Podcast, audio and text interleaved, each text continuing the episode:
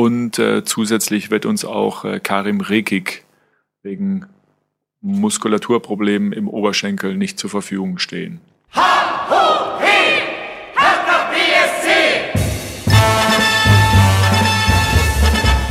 Hallo Hertha-Fans, ich bin Lukas und das hier ist der Hertha Base Podcast. Wir sprechen hier circa alle zwei Wochen in der Saison über Hertha BSC, alle News und alle Spiele und wir melden uns in dieser Woche schon etwas früher, beziehungsweise jetzt in dieser Länderspielwoche, weil äh, wir dann doch das nervenaufreibende Bayern-Spiel und auch diese doch dann recht vielen ähm, Transfers noch ähm, mal besprechen wollen und euch natürlich einfach ein bisschen härter Content liefern wollen in dieser doch ja recht äh, langweiligen äh, Zeit, in der nur es nur um die Nationalmannschaft geht.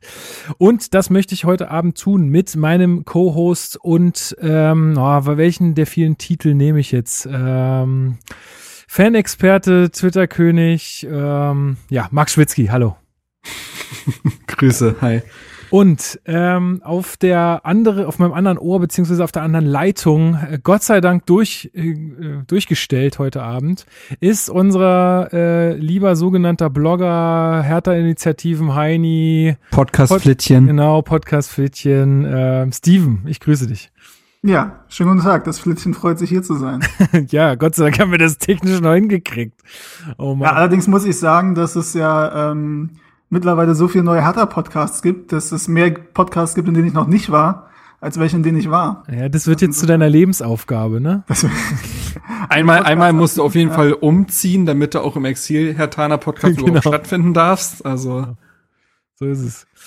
Gut, ey, ähm, Leute, wir haben, wie gesagt, jetzt gerade so ein bisschen Zeit verloren durch äh, ein paar technische Probleme. Deswegen starten wir direkt rein ins Bayern-Spiel. Ähm, kurzer Hinweis dazu noch. Ähm, es war immer noch äh, für Pauline auf unserer Brust, äh, auf dem Trikot. Also nochmal die Erinnerung, wenn ihr es nach der letzten Folge und den doch äh, sehr spannenden Ausführungen von Marc noch nicht gemacht habt, registriert euch bei DKMS, ähm, spendet da, ähm, beziehungsweise lasst euch registrieren, um überhaupt spenden zu können, wenn es denn notwendig wird, weil jeder, der sich da registriert, erhöht die Chance, dass ein Leben gerettet werden kann. So, fünf, äh, also dritter Spieltag gegen Bayern ähm, in München in der ganz leeren Allianz Arena. Die Bayern im fünften Spiel in 16 Tagen. Ja, also seit Pflichtspielstart haben die Bayern schon fünf Spiele gemacht und äh, sind, glaube ich, immer so ein bisschen mehr als drei Tage Pause, wenn ich jetzt mich nicht verrechnet habe. Ja. Ähm, genau. Und ähm, man nimmt da nichts mit am Ende. Wie ist denn euer Gefühl jetzt aktuell? Vielleicht Steven, du mal zuerst. Ist das für dich, ist das für dich eher ein verlorener Punkt gewesen oder siehst du da eher das Positive? Also würdest du sagen, hey, wir haben uns da toll verkauft? Ähm, mm, also klar, ist es, ist es bit, also Punkt verloren ist halt ein bisschen schwierig, weil es halt bei den Bayern war und ich da vorher überhaupt nicht damit gerechnet habe, dass wir da überhaupt in die Nähe eines Punktes kommen. Ähm, und bei mir hat tatsächlich auch kurz danach schon überwogen, ähm, dass ich positiv überrascht war, dass wir da so gut mitgehalten haben. Klar kann man sagen, die Bayern haben eine Menge Pflichtspiele vorher gemacht und man hat auch gesehen vorher in den Spielen, also natürlich Hoffenheim, aber auch die beiden Supercup-Spiele, also einmal gegen Dortmund und davor war es gegen Sevilla, glaube ich, ne? Ja. Ähm, genau. Dass die nicht mehr auf diesem Level waren, was sie ähm, beim Champions League Turnier in Lissabon hatten, beziehungsweise gut, das, das 8 zu 0 gegen Gelsenkirchen hat sich ja auch dann ein bisschen, ähm, muss man dann im Kontext sehen, was, was, was Schalke dann in den nächsten Wochen da geleistet hat. Ähm, aber insofern war ich positiv überrascht eigentlich, wie gut wir da mitgehalten haben.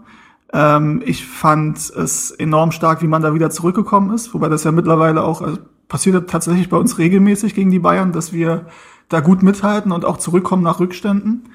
Ähm, gab ja auch ein Heimspiel, glaube ich, wo wir 0 zu 2 zurückgelegen haben vor zwei Jahren oder so. Ja, ist jetzt auch 2 -2 nicht was haben. Bayern exklusiv ist, ne? Also ich meine, ich sag mal, auch wenn wir, auch wenn das verloren ging gegen Braunschweig, äh, sind wir ja auch ja. häufiger mal zurückgekommen. Also die an, also, an Moral fehlt's jetzt nicht. Das stimmt, ja. Also ich würde sagen, im, im Großen und Ganzen war ich eher, also bei mir tatsächlich eher das Positive überwogen, wobei ich natürlich auch sagen muss, es wäre schon sehr schön gewesen, ähm, dann auch in die Länderspielpause, wenn die Spieler da mit einem Erfolgserlebnis gehen. Und dann natürlich das so bitter noch zu verlieren, fühlt sich wahrscheinlich schlimmer an, als wenn du da einfach 2-0 verloren hättest. Das ist korrekt. Marc, wie ging's dir? Ja, ich bin da auch zielgespalten. Ganz nüchtern kann man feststellen, dass man eben, dass eben Bayern aktuell so ja, schlagbar oder zumindest verwundbar ist, wie selten zuvor. Ähm, wie gesagt, das hat äh, Steven hat ja schon gesagt, in welchen Spielen das offensichtlich wurde. Und ich würde auch sagen, dass Hertha auch in diesem Spiel die Chance hatte, etwas mitzunehmen, weil ja, Robert Lewandowski ist pure Weltklasse, darüber braucht man nun wirklich nicht diskutieren. Aber man hat es ihm bei manchen seiner vier Tore auch einfach gemacht. Das muss man sagen. Also finanzie äh, finanziell sage ich schon, äh, defensiv wollte ich sagen. Ähm, bei uns ist alles nur noch finanziell. Ja, bei uns äh, hängt alles nur noch mit Zahlen zusammen. Nee, aber defensiv hat man schon wirklich äh, äh, Fehler gemacht und ähm, die Fehler bleiben Fehler, ob es jetzt gegen Bayern ist oder gegen Paderborn so ungefähr, der Fehler ist ärgerlich und ähm, das ist dann halt bitter, weil man die Chance hatte, zu äh, was mitzunehmen. Andererseits muss man aber auch sagen, dass Hertha offensiv Glück hatte. Also ähm, da kann ich jetzt noch mit Zahlen auftrumpfen. Und zwar war es so, dass äh, bei den Expected Goals, ich glaube, die muss man mittlerweile nicht mehr erklären, hoffentlich, ähm, war es so, dass Bayern vier Tore geschossen und einen Expected Goals Wert von 3,99 hatte. Also sehr, sehr nah dran. Und Hertha hat drei Tore geschossen und hatte einen von 1,25. Also man hat jetzt auch nicht die allerbesten Torchancen gehabt, hat aber auch viele Kontersituationen, wie ich finde, nicht konsequent genug zu Ende gespielt, woraus mehr hätte entstehen können. Darüber hatte sich, glaube ich, auch Bruno Labbadia dann geärgert im Nachhinein. Ähm, ja, also schwierig zu sagen. Auf der anderen Seite, äh, um dann zu zeigen, warum ich zielgespalten bin, auf der anderen Seite eben das Ding, die haben nie aufgegeben und sie haben gekämpft und ähm, Toro Nariga hat gefehlt, was dieser Mannschaft einfach wehtut, wenn einer oder sogar beide Stamminnenverteidiger fehlen, merkt man das. Ich finde, Hertha hat sich gut verkauft, hat ähm, taktisch sehr viel richtig gemacht, offensiv wie defensiv. Und das war ein Plan zu erkennen. Das finde ich, wie gesagt, ist immer sehr wichtig. Ähm, und ähm, ja, ich glaube, äh, und es freut mich natürlich für Jessic Nankam, dass er sein erstes Profitor gemacht hat. Das ist, glaube ich, so die schönste Geschichte des Spiels. Genau, das hätte ich auch noch gesagt. Äh, kommen wir vielleicht noch ein bisschen äh, später zu. Ähm, ja, ich hatte mich irgendwie nach dem Spiel, also ich war nach dem Spiel richtig sauer. Ich war richtig, richtig sauer, weil ich mir gedacht habe, also es ging mir ja wie euch, ne? Man geht in so ein Spiel gegen Bayern ohne Erwartung. Äh, aber ich habe mich dann echt noch so ein bisschen aufgeregt, auch auf Twitter dann irgendwie noch so ein bisschen gerantet, weil ich habe einfach, ich verstehe halt auch immer nicht, wenn dann immer alle Leute sagen, ja, aber war ja gegen die Bayern und ey, ist doch super gelaufen, wir haben drei Tore in München geschossen. Ja, genau, wir haben drei Tore in München geschossen und gehen trotzdem leer nach Hause.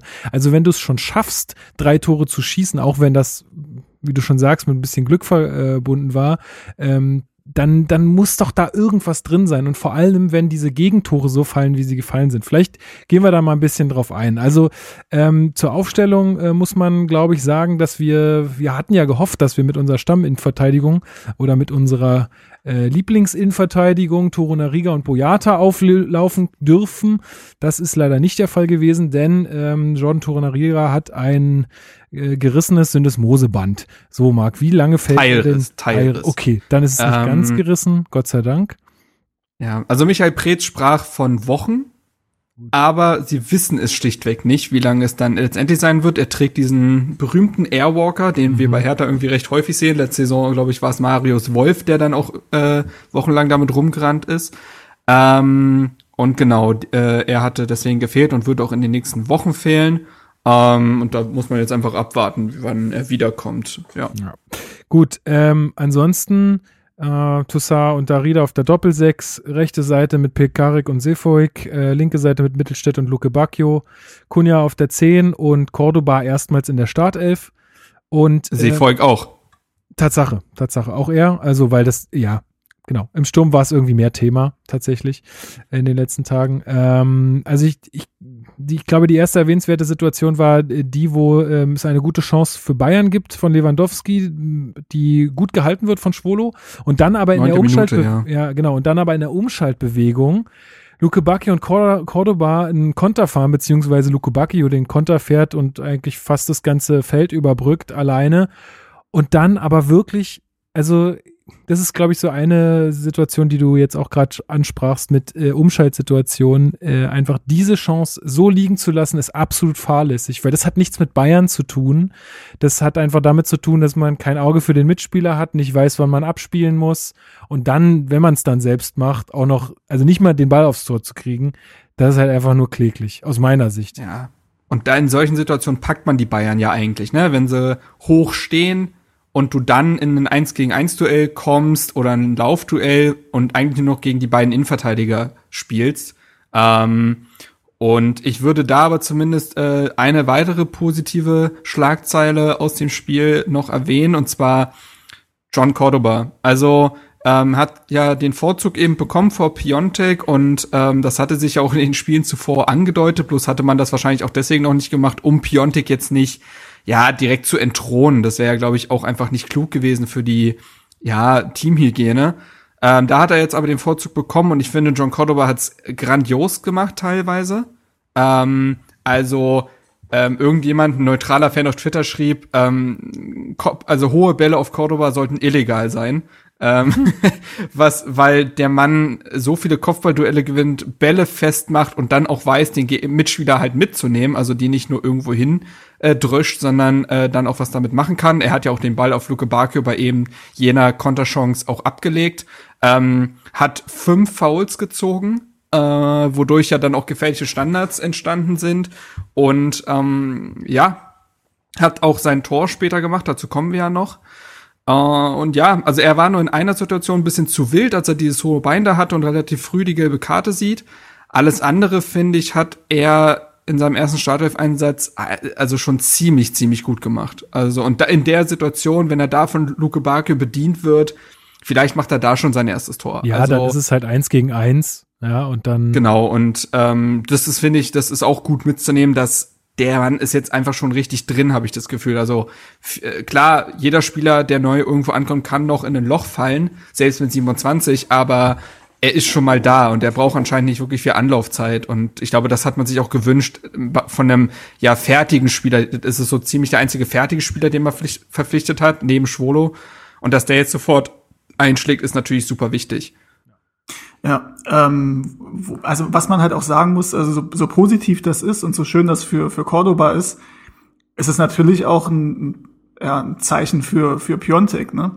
Weil, ähm, also wir haben halt gesagt, okay, die, die letzte, die Rückrunde, da hatte er gute Ansätze, war natürlich noch nicht konstant, aber jetzt mit einer vernünftigen Vorbereitung, gut, die Vorbereitung war natürlich auch schwierig unter Corona-Bedingungen, aber da geht's ja allen gleich relativ. Nun kommt aber halt äh, John Cordoba und im Endeffekt hat quasi einmal mit der Mannschaft trainiert, wird in Bremen dann reingeschmissen und zeigt da schon eigentlich bessere Ansätze, als, ähm, als Piontek das macht. Und ähm, dann war es folgerichtig, gutes Spiel gegen, äh, gegen Frankfurt. Ähm, hat jetzt keiner groß für sich Werbung gemacht, möchte ich meinen. Ähm, aber es war eigentlich folgerichtig, dass Cordoba dann gegen, gegen die Bayern spielt, weil eben das, was dann auch zu sehen war, das war schon vorher zu vermuten, dass er der, der bessere Spieler ist in diesem, in diesem System. Ja, also wenn ein Stürmer hoch anspielen muss und er den Ball auch mal halten muss und verteidigen muss, was er super gemacht hat, also ähm, wie er seinen Körper reinstellt, also wurde er auch, ihm wurde einiges noch weggepfiffen. Also er hat Fouls gezogen, ja, aber natürlich auch einige produziert. Ich fand auch, dass der das, also ja, die gelbe Karte kannst du geben und danach ist natürlich schwierig, aber ihm wurde auch jedes kleine Foul weggepfiffen. Ich fand es dann das gut, stimmt, dass ja. der, dass der, dass der Schiedsrichter dann nicht dazu geneigt hat, irgendwann zu sagen, okay, du hast jetzt gelb bekommen nach der ersten Aktion, jetzt waren hier vier Mini-Fouls, jetzt reicht's mir, äh, sondern dass er ihn draufgelassen hat. Ähm, aber Piontek auch, als er später reingekommen ist, wirkt halt ehrlich gesagt, also gerade im direkten Vergleich zu Cordoba, oh, ist schwierig, finde ich. Ähm, der sogenannte Fremdkörper, ne? Also ja, genau. hat ja. einfach nicht diese Anbindung, hat keine Präsenz. Es hat ja Bruno Labbadia auch in der Vorbereitung immer wieder gesagt, dass er sagt, naja, er, er, also er arbeitet schon, aber er hat eben nicht diese Präsenz, die man braucht und äh, geht nicht die Wege, die man braucht und ist in dieser in der Box halt nicht wirklich präsent und all das bringt Cordoba eben mit und ich wäre da jetzt gar nicht so, also eigentlich sollte man ja relativ entspannt sein. Es ist ein Konkurrenzkampf und der eine setzt sich dann durch und der andere wird auch wieder seine Chancen bekommen. Wir reden aber eben von einem 24 Millionen Transfer. Richtig. Und ja, Hertha hat mehr Geld, aber da muss dann mehr kommen und da ist der Druck ein anderer und da ist die Erwartungshaltung eine andere. Also ähm, man muss immer noch menschlich mit Spielern umgehen, die für ihre Ablöse ja nie was können in dem Sinne. Ähm, sie haben sie natürlich durch gute Leistung irgendwie gerechtfertigt, aber ähm, jetzt äh, Piontek zu sagen, du hast 24 Millionen gekostet, warum spielst du nicht, ist ja Quatsch.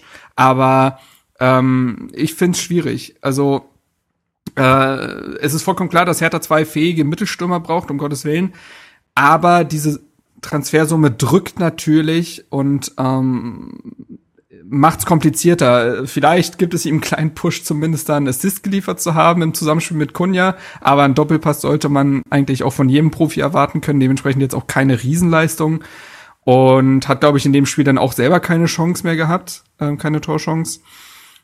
Ja, und ich habe nicht das Gefühl, dass er zum Hertha-Spiel so richtig passt. Also ich glaube, dass man in einem Zwei-Stürmer-System, das hatte ich ja schon erklärt, könnte er seine Vorzüge haben und ich glaube, da würde er besser funktionieren.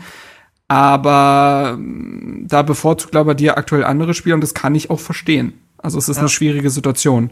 Ja, und gerade, also ja, ich kann mir grundsätzlich auch das vorstellen mit einem Zwei-Stürmer-System. Auf der anderen Seite, also wenn du davon ausgehst, dass Cordoba erstmal gesetzt ist, ähm, anhand dessen, wie er hier mhm. gestartet ist, ähm, dann Piontek daneben zu setzen, dann Kunja dahinter, der ja auch gesetzt ist, und Luke Bacchio, der ähm, auf den ja äh, Labadia auch zu setzen scheint aktuell. Ja, das wird dann irgendwie schwierig mit, mit vier Stürmern, die, ähm, glaube ich, ähm, Labadia alle auch eher zentral sieht. Also gut, Kunja jetzt äh, als hängende Spitze, aber das wird so nicht funktionieren, glaube ich, mit den Vieren. Und aktuell sehe ich nicht, wie Piontek da vorbeikommen will. Sowas kann sich auch schnell ändern. Ne? Kann jetzt natürlich zwei super Spiele machen, dann reden wir wieder anders. Ähm, aber im Moment fehlt mir da ein bisschen der Glaube ran, weil es ja nicht nur so ist, dass er einfach Pech hat oder ständig Pfosten Latte trifft oder einfach das Tor nicht trifft, sondern er kommt ja gar nicht in die Situation im Moment. Exakt, exakt, ähm, ja. Ja. Genau. Ähm, hat jetzt zumindest bei der Nationalmannschaft getroffen. Ja, da, sowas kann ja, ja. auch Auftrieb geben. Und äh, Darida ja. auch, glaube ich, ne? Ja. Darida auch. Ähm, okay. Ähm, ich fand, ich empfand äh, Bayern an dem Tag auch, also das hattest du ja auch schon so ein bisschen angedeutet, Marc, auch nicht als mega überragend, so total unschlagbar, wie sie ja letzte Saison dann irgendwie am Ende dahergekommen sind. Also es war so, die waren, die waren echt fehleranfällig und man hätte da, oder die hatten, die hatten jetzt auch nicht so die krassesten Mittel. Da kann man natürlich immer fragen, hat es jetzt Hertha gut gemacht, hat es jetzt Bayern irgendwie schlecht gemacht. Aber sie haben sich schon irgendwie schwer getan. In der 36. Minute fällt dann das vermeintliche erste Tor für Bayern, aber Müller steht hm, ja mit seinem großen C im Abseits. Ich bin da ja kein Freund von. In dem Fall hat es uns geholfen. Ähm, aber das konnte auch ähm, wieder ganz nur kurz zu der Szene ja. äh, würde ich nämlich auch sagen wollen, weil die also da würd, dazu würde ich halt sagen wollen, weil es symptomatisch war. Niklas Stark völlig ab von der Situation. Mal wieder. Ähm, musste ja ähm, Torunariga in der Innenverteidigung vertreten. Mhm. Und in, äh, ich habe mir die Szene auch noch mal zweimal angeguckt. Und äh, bevor die Flanke reinkommt, geht Niklas Stark einfach zwei Meter von seinem Mitspieler weg und lässt dann Thomas Müller, äh, überlässt dann Wladimir Darida Thomas Müller. Und dann und, und das hat sich ja durch das Spiel dann gezogen, weil er ja auch bei dem, zumindest bei einem Treffer, ähm, auch auf jeden Fall seine Aktien drin hat, als äh, Lewandowski nach einem Freistoß das Tor macht. Als er auch, nee, war das die Szene? Nee, als es gab diese Doppelchance und Lewandowski, genau, das war das 1 zu 0. Da genau. äh, löste sich Lewandowski nämlich viel zu einfach von Niklas Stark und konnte dann das 1 zu 0 machen und ähm, Stark sei jetzt wohl auch, ich habe das Spiel nicht gesehen, aber gegen die Türkei kam er kurz vor Schluss rein und verschuldet äh, das, das, den Ausgleich, ähm, wie ich gehört habe. Also da läuft's gerade nicht.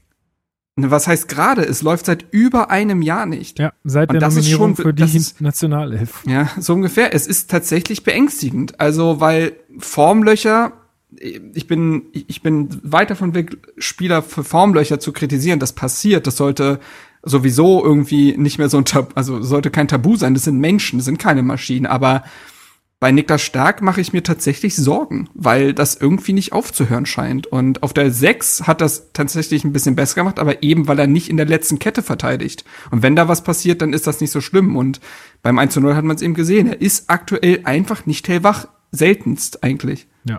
ja, aber kommen wir doch mal zum 1 zu 0. Das ist dann äh, schon in der 40. Minute und ich finde, da also da kann man auch wieder sagen, die Bayern waren, das war kein Tor, was überragend geschossen wurde, sondern aus meiner Sicht waren es einfach ganz viele einzelne Situationen, wo Hertha das hätte klären können oder hätte irgendwas besser machen können, wo dann wäre das Tor nicht gefallen. Also einmal die diese Flanke wird unbehelligt geschlagen, dann äh, ja Lewandowski kommt ungehindert äh, zum Kopfball hoch, also so frei und so ja, so wie er da hochsteigen kann, dann rettet Gott sei Dank Schwolo noch das Ding.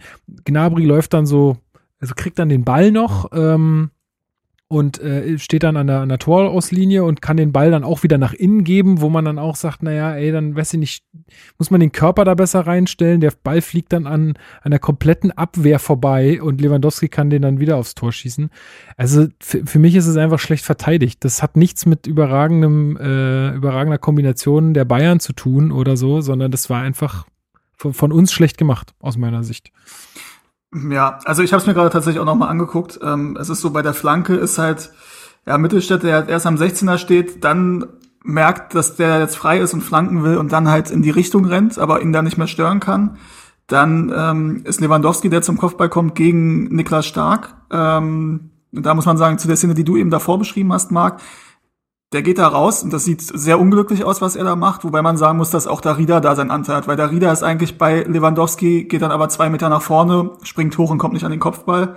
Beim 1-0 ist es so, dass halt ähm, ja, Lewandowski das halt smarter macht als äh, Niklas Stark. Ähm, und das setzt sich dann eben durch. Also Gnabry bringt den Ball rein, darf natürlich nicht so machen, dann rennt übrigens Maxi Mittelstädt rennt dann wieder zurück und versucht da wieder an Gnabry zu kommen, kommt aber halt logischerweise wieder zu spät. Äh, und Gnabry bringt den Ball rein und Lewandowski bewegt sich halt schlauer als Niklas Stark. Ja. Ich will jetzt auch nicht ja, alles auf Niklas Stark schieben, ne? habe ja eben auch gesagt, beim, bei der Situation davor beim Abseitstor hatte Darida in meinen Augen auch einen Anteil.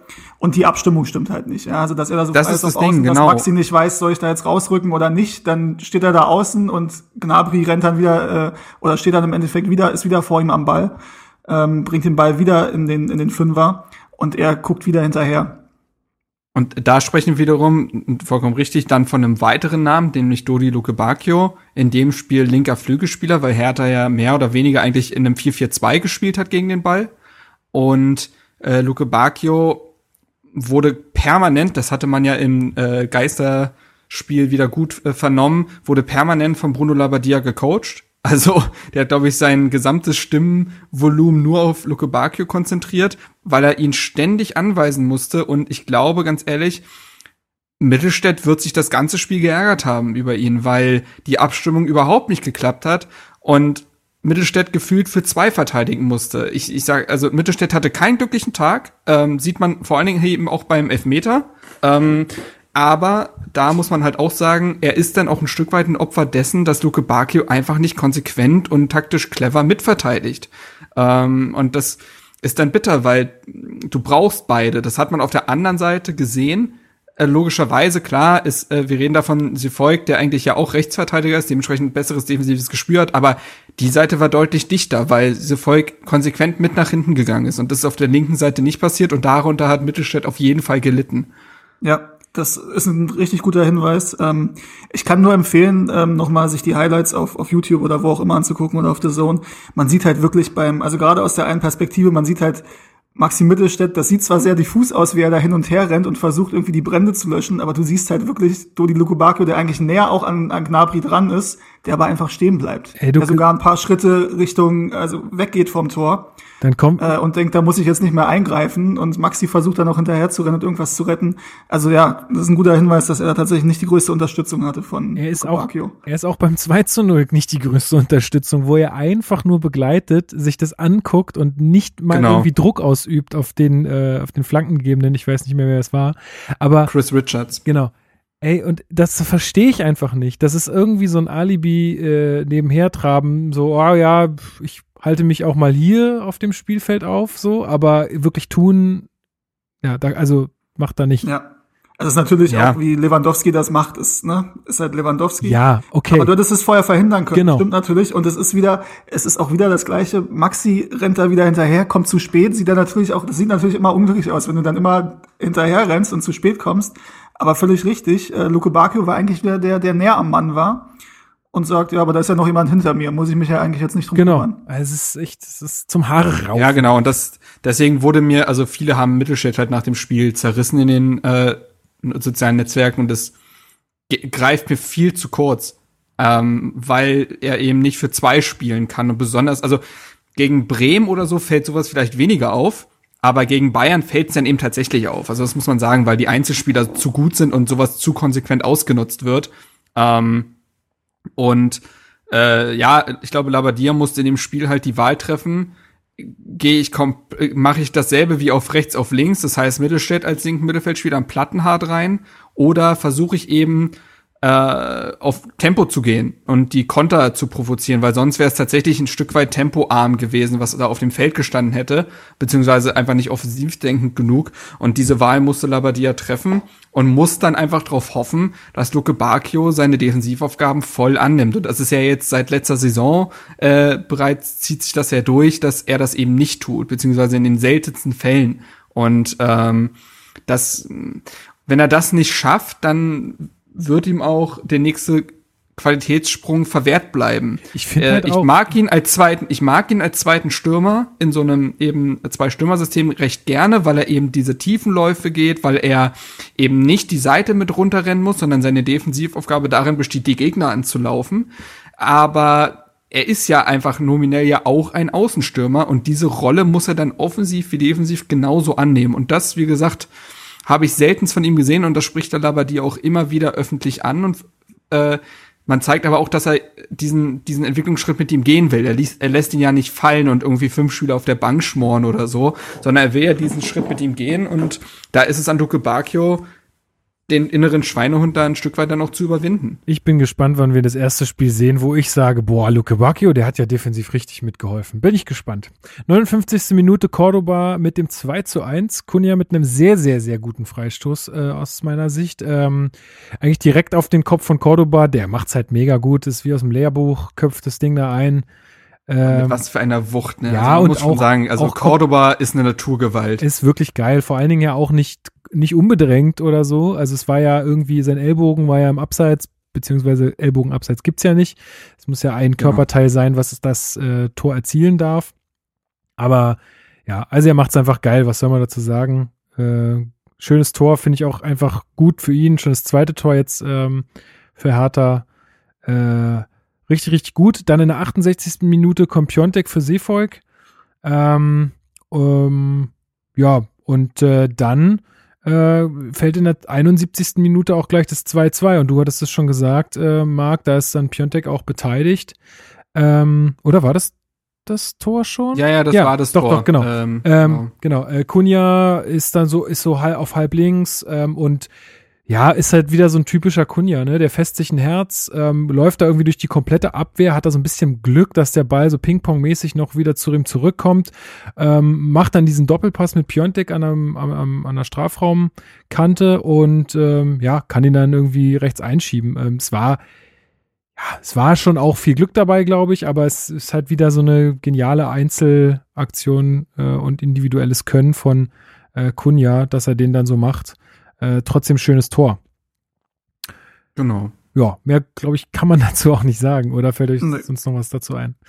Gut, dann machen wir weiter, nämlich 85. Minute, das 3-2 für die Bayern. Ähm, Davor würde ich gerne erwähnen, dass äh, Schwolo einen Lewandowski-Freistoß äh, herausragend hält. Mhm. Ähm, oder zumindest sehenswert. Und dass Tolisso in der 80. gut und gerne das 3 zu 2 hätte machen können. Oh ja. Aber frei vor dem Tor den Ball äh, drüber haut. Also da hätte schon, äh, da hätte das Gegentor schon früher fallen können. Ja, das war ähm, so ein ähm, kleiner Gomez auf jeden Fall. Aber diese, wirklich ab der 70. muss man sagen, wurde dieses Spiel extremst intensiv und zu so einem kleinen Freak-Spiel. Da ging dann plötzlich alles auf beiden Seiten eigentlich. Ja, und dann fällt auch das 3 zu 2 für die Bayern in der 85. Minute. Es ist eigentlich ein Freistoß, der durch ein sehr plumpes Foul von Piontek irgendwie entsteht. Also das hätte an der Stelle so nicht sein müssen. Er kommt halt einfach zu spät, tritt, ähm, ich weiß, ich glaube Goretzka war es wieder, ne, voll auf dem Fuß. Ähm, sieht dafür auch noch gelb. Und ähm, ja, dann, ich weiß auch nicht, was da schiefgelaufen ist, ehrlich gesagt. Also da stehen irgendwie alle hinterm Mann. Also ich habe mal ja, genau. von einem, ich habe ja nie aktiv im Verein gespielt, aber ich habe mal von einem Fußballtrainer noch in der Schule gehört, man muss immer einen Schritt näher zum Tor stehen. Ähm, also zumindest, wenn man jetzt nicht die Abseitsfalle zuschnappen lassen will oder auf gleicher Höhe, aber die standen halt alle einen Schritt zu weit hinter den Leuten und ähm, ja, so. also es ist halt leider ist halt ne, Maxi Mittelstädt, der halt Thomas Müller agiert halt einfach schneller als er, das muss man so sagen. Und ähm, dann konzentrieren sich alle auf den Ball, hat man das Gefühl. Und Robert Lewandowski steht halt völlig frei. Also ist halt schon vorher völlig frei in der Szene. Ähm, ist, glaube ich, noch Boyata und Niklas Stark, die halt logischerweise dann noch irgendwo rumstehen. Boyata versucht er dann noch einzugreifen gegen Lewandowski. Ja, aber es ist halt, das ist halt kein konsequentes Abwehrverhalten. Also von, von allen nicht im Endeffekt. Also in dem Fall ähm, Maxi Mittelstädt, äh, Niklas Stark und Boyata. Stark guckt halt nur zu im Endeffekt. Ähm, Thomas Müller setzt sich gegen, Ja, gegen Maxi Mittelstädt durch. Da sind alle so irgendwie so ein bisschen überrascht, wo ich mir denke, so, ach Mann, das, sind, das ist einfach eine Standardsituation. Das, das hat doch dann irgendwie was mit Kon äh, Konzentration, Handlungsschnelligkeit zu tun. Klar sind da die Bayern besser besetzt, aber äh, ja, also einmal muss man das Foul vielleicht äh, sein lassen in so einer Situation, in der, in, in der man dann da ist, gerade in der 85. Minute bei Stand von 2 zu 2 und dann äh, kann man so ein, so ein, so ein so einen Freistoß vielleicht auch besser verteidigen. Nichtsdestotrotz äh, gelingt es uns ja in der 87. Minute äh, noch den Ausgleich wieder zu schießen. Und ähm, zwar hattest du es auch schon angesprochen, Marc, Jessic Nankamp. Ähm, der, äh, ach nee, der kommt erstmal in der 87. Minute, so ist es. Der kommt in der 87. Minute für Luke Bacchio und dann macht er in der 88. Minute gleich sein Tor, also sein erstes Bundesligator in München, äh, nach toller Flanke von Mittelstädt, ähm, die auch echt gut geschlagen war Ja, mal wieder. war sie. Äh, und dann hat er auch so ein bisschen Glück, dass der Ball da durchrutscht und ihm so, also er geht ja gar nicht aktiv zum Kopfball hin, sondern ihm fällt ja so Nee, ein nee. bisschen mehr oder weniger auf den Mhm. Schädel. Aber ähm, trotzdem eine Er war, glaube ich, überrascht, weil Cordoba unter dem Ball durchspringt, glaube Genau, ich. ja. Ich glaube, es war Cordoba und dann, ja. Ja, Aber trotzdem eine Ähm, tolle Story. Also für den Jungen mega gut. Ähm, anscheinend Ich scheint- auch cool, dass man gesehen zumal- hat, dass er sich wirklich extrem gefreut hat darüber. Ja, klar. echt, da war nichts einstudiert. Das war, das war mal schön, dass der Bursche nicht gleich irgendwie so ein Trademark-Jubel, so ein Instagram-Jubel raushaut, sondern einfach sich wirklich ehrlich freut. Ähm, das war ganz nett. Äh, Was zumal es ja so ist, dass er ja fast ausgeliehen worden wäre. Zu den Transfers am Deadline Day kommen wir ja noch, aber äh, man war sich wohl mit dem SC Paderborn nahezu einig. Ähm, aber Hertha hat ihm schon gesagt, also sie haben gesagt, wenn du das unbedingt willst, dann, dann machen wir das. Aber wir würden dich schon eigentlich ganz gerne für die Saison bei uns halten. Und das Tor gegen Bayern soll dann auch mal so ein kleiner, ja, äh, soll, soll ihn auch noch mal in der Meinung dahin gelenkt haben, ja, vielleicht probiere ich doch, probiere ich die Saison doch mal Bundesliga. Was wäre denn Und, euer äh, Jubel? Ja. Boah. Also ich würde einen Dab machen, Also ganz klar. Ja, du würdest so einen, ja, eigentlich einen Dad-Move machen. ähm, boah, ist eine gute Frage. Ich mach die Robbe. Ich weiß es nicht. Machst die, du Kannst du das? Robbe. Kannst du das? Nee. Nee, kannst nee, du nicht. Ich habe das, nee, ich hab das letztens, oder was heißt letztens vor ein paar Tagen. Ich bin ja wieder äh, Marketing geschädigt und habe mir dann doch FIFA 21 geholt. Ähm, Ha! und da habe ich die Robbe gesehen. Und die hat mir sehr gefallen, die hat mir imponiert. Ich muss da noch mal lü- dräng- länger drüber meditieren, aber ja. Mark Schwitzky lässt Äh, so, von, von draußen sein Handy reichen und twittert erstmal, hey, ich habe ein Tor geschossen, Ich glaub, geil. ja, ja, so genau. ich mach den Balotelli. War Genau. das nicht Balotelli? Ja, ja, irgendwie hat so ein Selfie doch Ich gemacht. glaube, der, der war das. Äh, den, ich glaub, ja, der, ich glaube, vielleicht mache ich einfach den. Das ist gut. Oder, oder weiß ich nicht, äh, zieh mir ein anderes Trikot an, wo mein Twitter-Handle draufsteht oder so. Geil, ja. Doch Ja, irgendwie so, das wäre ganz geil. Aber ja, ähm, Und da hat man doch gedacht, nach dem Tor dachte man doch so, geil, Alter, jetzt nehmen wir hier wirklich in München was mit. Niemand hätte damit gerechnet. Klar, hinten war das ein bisschen anfällig und so, aber wir haben es vorne auch nicht immer clever ausgespielt, hatten dafür aber dann in manchen Situationen Glück. Geil, 3-3, wir nehmen was mit. Und dann richtig. Äh, also ja, es war, also ich hatte mich schon riesig gefreut, weil ich auch gedacht habe, Mann, wie geil ist das, für, für diese Moral jetzt wieder belohnt zu werden. Und ähm, ja, und dann vergeigt man es wieder am Ende. Also man muss eines wissen über Ro- Robert Lewandowski, der lässt sich halt im Strafraum fallen, wo er nur kann. Also es ist ja nun allseits bekannt und das hatten wir ja, glaube ich, war das letzte Saison? Ja, da war es doch irgendwie Grujic oder so, der ihn da Genau. irgendwie packt. Also oder packt ist auch zu viel gesagt. Also irgendwie berührt und er nimmt das dann halt dankend an und fällt dann halt immer sofort. Und genauso auch bei Mittelstädt, da gab es ja auch jetzt einige Stimmen äh, nach dem Spiel, die gesagt haben, na ja, Lewandowski würde sich da einhaken oder so. Das ist äh, Bullshit. Der, der reißt ihn da um. Also er nimmt ihn am Arm und Lewandowski lässt sich halt dann gerne auch mitreißen. Und dann sieht das halt so aus, als, ähm, oder sieht nicht so, so aus, sondern es ist so, dass äh, er dann halt einfach da an irgendeiner Aktion gehindert wird. Folgerichtig gibt's dann Strafstoß und der ist da auch drin, weil Lewandowski lässt sich sowas halt auch nicht nehmen. Schwolo ist zwar in der richtigen Ecke, ja, aber Der war einfach Das zu gut halt, geschossen. Das ist halt schade, dass Lewandowski, der schießt den Elfmeter halt auch nicht nur gut, der schießt den halt auch immer sehr gut. Ne? Der schießt den halt auch einfach hart. Der Ja. schießt den nicht nur platziert, sondern auch noch hart. Ja, ich sag mal, bei einem ne, nicht ganz so guten Elfmeter, Schwurlos in der Ecke hat er den wahrscheinlich. Tja. Aber da hat er halt keine Chance. Fand ich aber, ich mag das sehr. Also ich habe das bei Schwolo jetzt schon öfter gesehen, dass der sich halt wirklich ärgert bei den Gegentoren. Ähm, Mir gefällt diese, diese, diese bissige Körpersprache quasi, die auch, ne, also ich mag Grüne Jahrstein. Er war auch nach dem Spiel angefressen. Ja. Ähm, aber das ist schon ein Unterschied, finde ich, zu, zu, zu Rühne vorher im Tor, von der, von der Körpersprache her. Ich will jetzt gar nicht Rühne Jahrstein schlecht machen, ich mag den sehr. Ähm, aber das ist einfach vom, vom, vom Ehrgeiz, der da ausgestrahlt wird, was anderes. Da will ich dir Ähm, geben.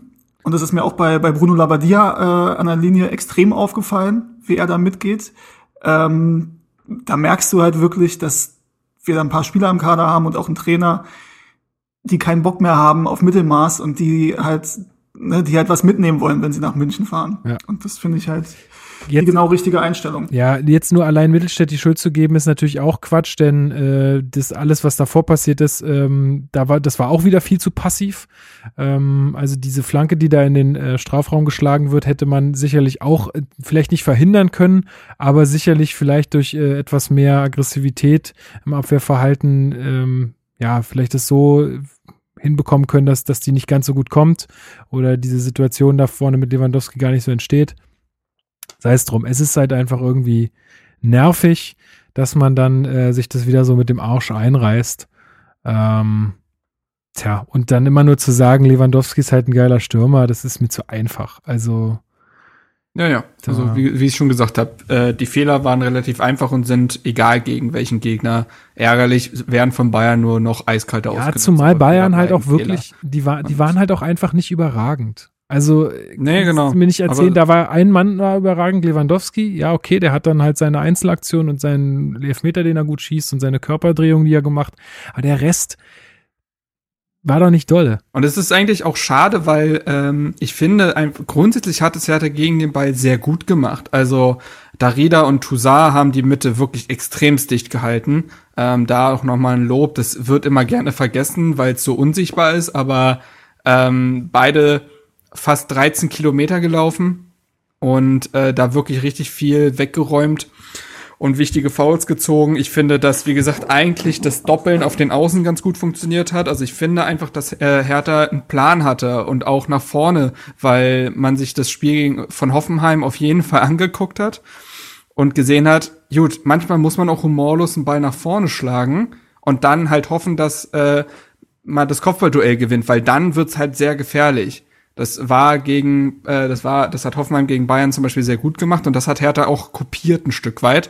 Und das ist ja eigentlich auch ganz gut aufgegangen. Bloß, dass der letzte Pass dann oft eben nicht angekommen ist. Aber ich finde, alle Grundideen, sowohl mit als auch gegen den Ball, waren erkennbar und äh, das sollte man auf jeden Fall halt positiv mitnehmen, dass die Spieler auch eine taktische Disziplin da an den Tag legen, dass die Spieler es ja auch wollten, ähm, aber es trotzdem halt bitter bleibt, dass dann halt individuelle Fehler passieren. Und die passieren jetzt halt nicht zum ersten Mal. Und das ist eben aber genau das, dass diese junge Truppe dahingehend halt lernen muss und dass man da auch Geduld beweisen muss und dass sich diese Fehler wahrscheinlich erst mit der Zeit abstellen lassen, auch wenn jetzt Niklas Stark keine 19 mehr ist, aber ähm, grundsätzlich ähm, glaube ich, dass das Spiel dafür ein Stück weit exemplarisch steht, äh, weil vieles ist schon da, aber die letzten Prozente fehlen halt noch. Und das hast du auch gegen Frankfurt gesehen, wo man eben, wo Frankfurt gar nicht so viel gemacht hat, aber einfach deutlich abgewichster war als diese Mannschaft von Hertha. Und äh, diesen Lerneffekt, der wird sich jetzt dann hoffentlich über die nächsten Wochen und Monate einstellen. Ja. Ich würde mal ähm, im Gegensatz zu den Bayern-Spielern im Interview nach dem Spiel äh, noch einen Satz über den Gegner verlieren. Und ähm, da ist es so, dass die Bayern halt, das kam mir eher vor, schon auch in den letzten Spielen davor gegen, gegen Dortmund und wie gesagt, die beiden, äh, nicht gegen Dortmund, äh, auch gegen Dortmund, aber ich meinte jetzt gegen Hoffenheim und die beiden Supercup-Spiele. Das war so gefühlt wieder so ein bisschen eher die Kovac-Bayern und nicht diese alles überragenden Flick-Bayern Ja, genau. ähm, die, die sehr hoch stehen mit der letzten Kette, die du aber auch relativ leicht überspielen kannst, was gerade in der ersten Halbzeit auch häufig passiert ist, wo wir darüber gesprochen haben, was man vielleicht in der einen oder anderen Situation noch besser hätte ausspielen können. Ähm, die ähm, ja vorne von unseren Fehlern profitiert haben und natürlich dann halt äh, Lewandowski da stehen haben. ähm, und die defensiv nicht konsequent waren. Ja, also auch Boateng hatte nicht seinen besten Tag, war glaube ich auch relativ entnervt dann irgendwann, dass, dass äh, Cordoba dann ihm tatsächlich körperlich so ein bisschen den Rang abgelaufen hat und in den zwei Kämpfen. Ähm, ja, ist bitter, weil da halt eine Menge drin gewesen wäre. Und gegen ne, die Bayern sind im Moment nicht hundertprozentig im Fluss. Bin gespannt, wie das jetzt weitergeht. Ich habe gestern erfahren, dass die im Pokal spielen am Donnerstag gegen Düren. Mhm. auch ein ganz großes Highlight, da freue ich mich drauf, dass die Bayern da mit der C11 gegen Düren spielen. Ähm, ja, also. Düren hat schon verkündet, wir wollen besser als Schalke und der FC Barcelona sein.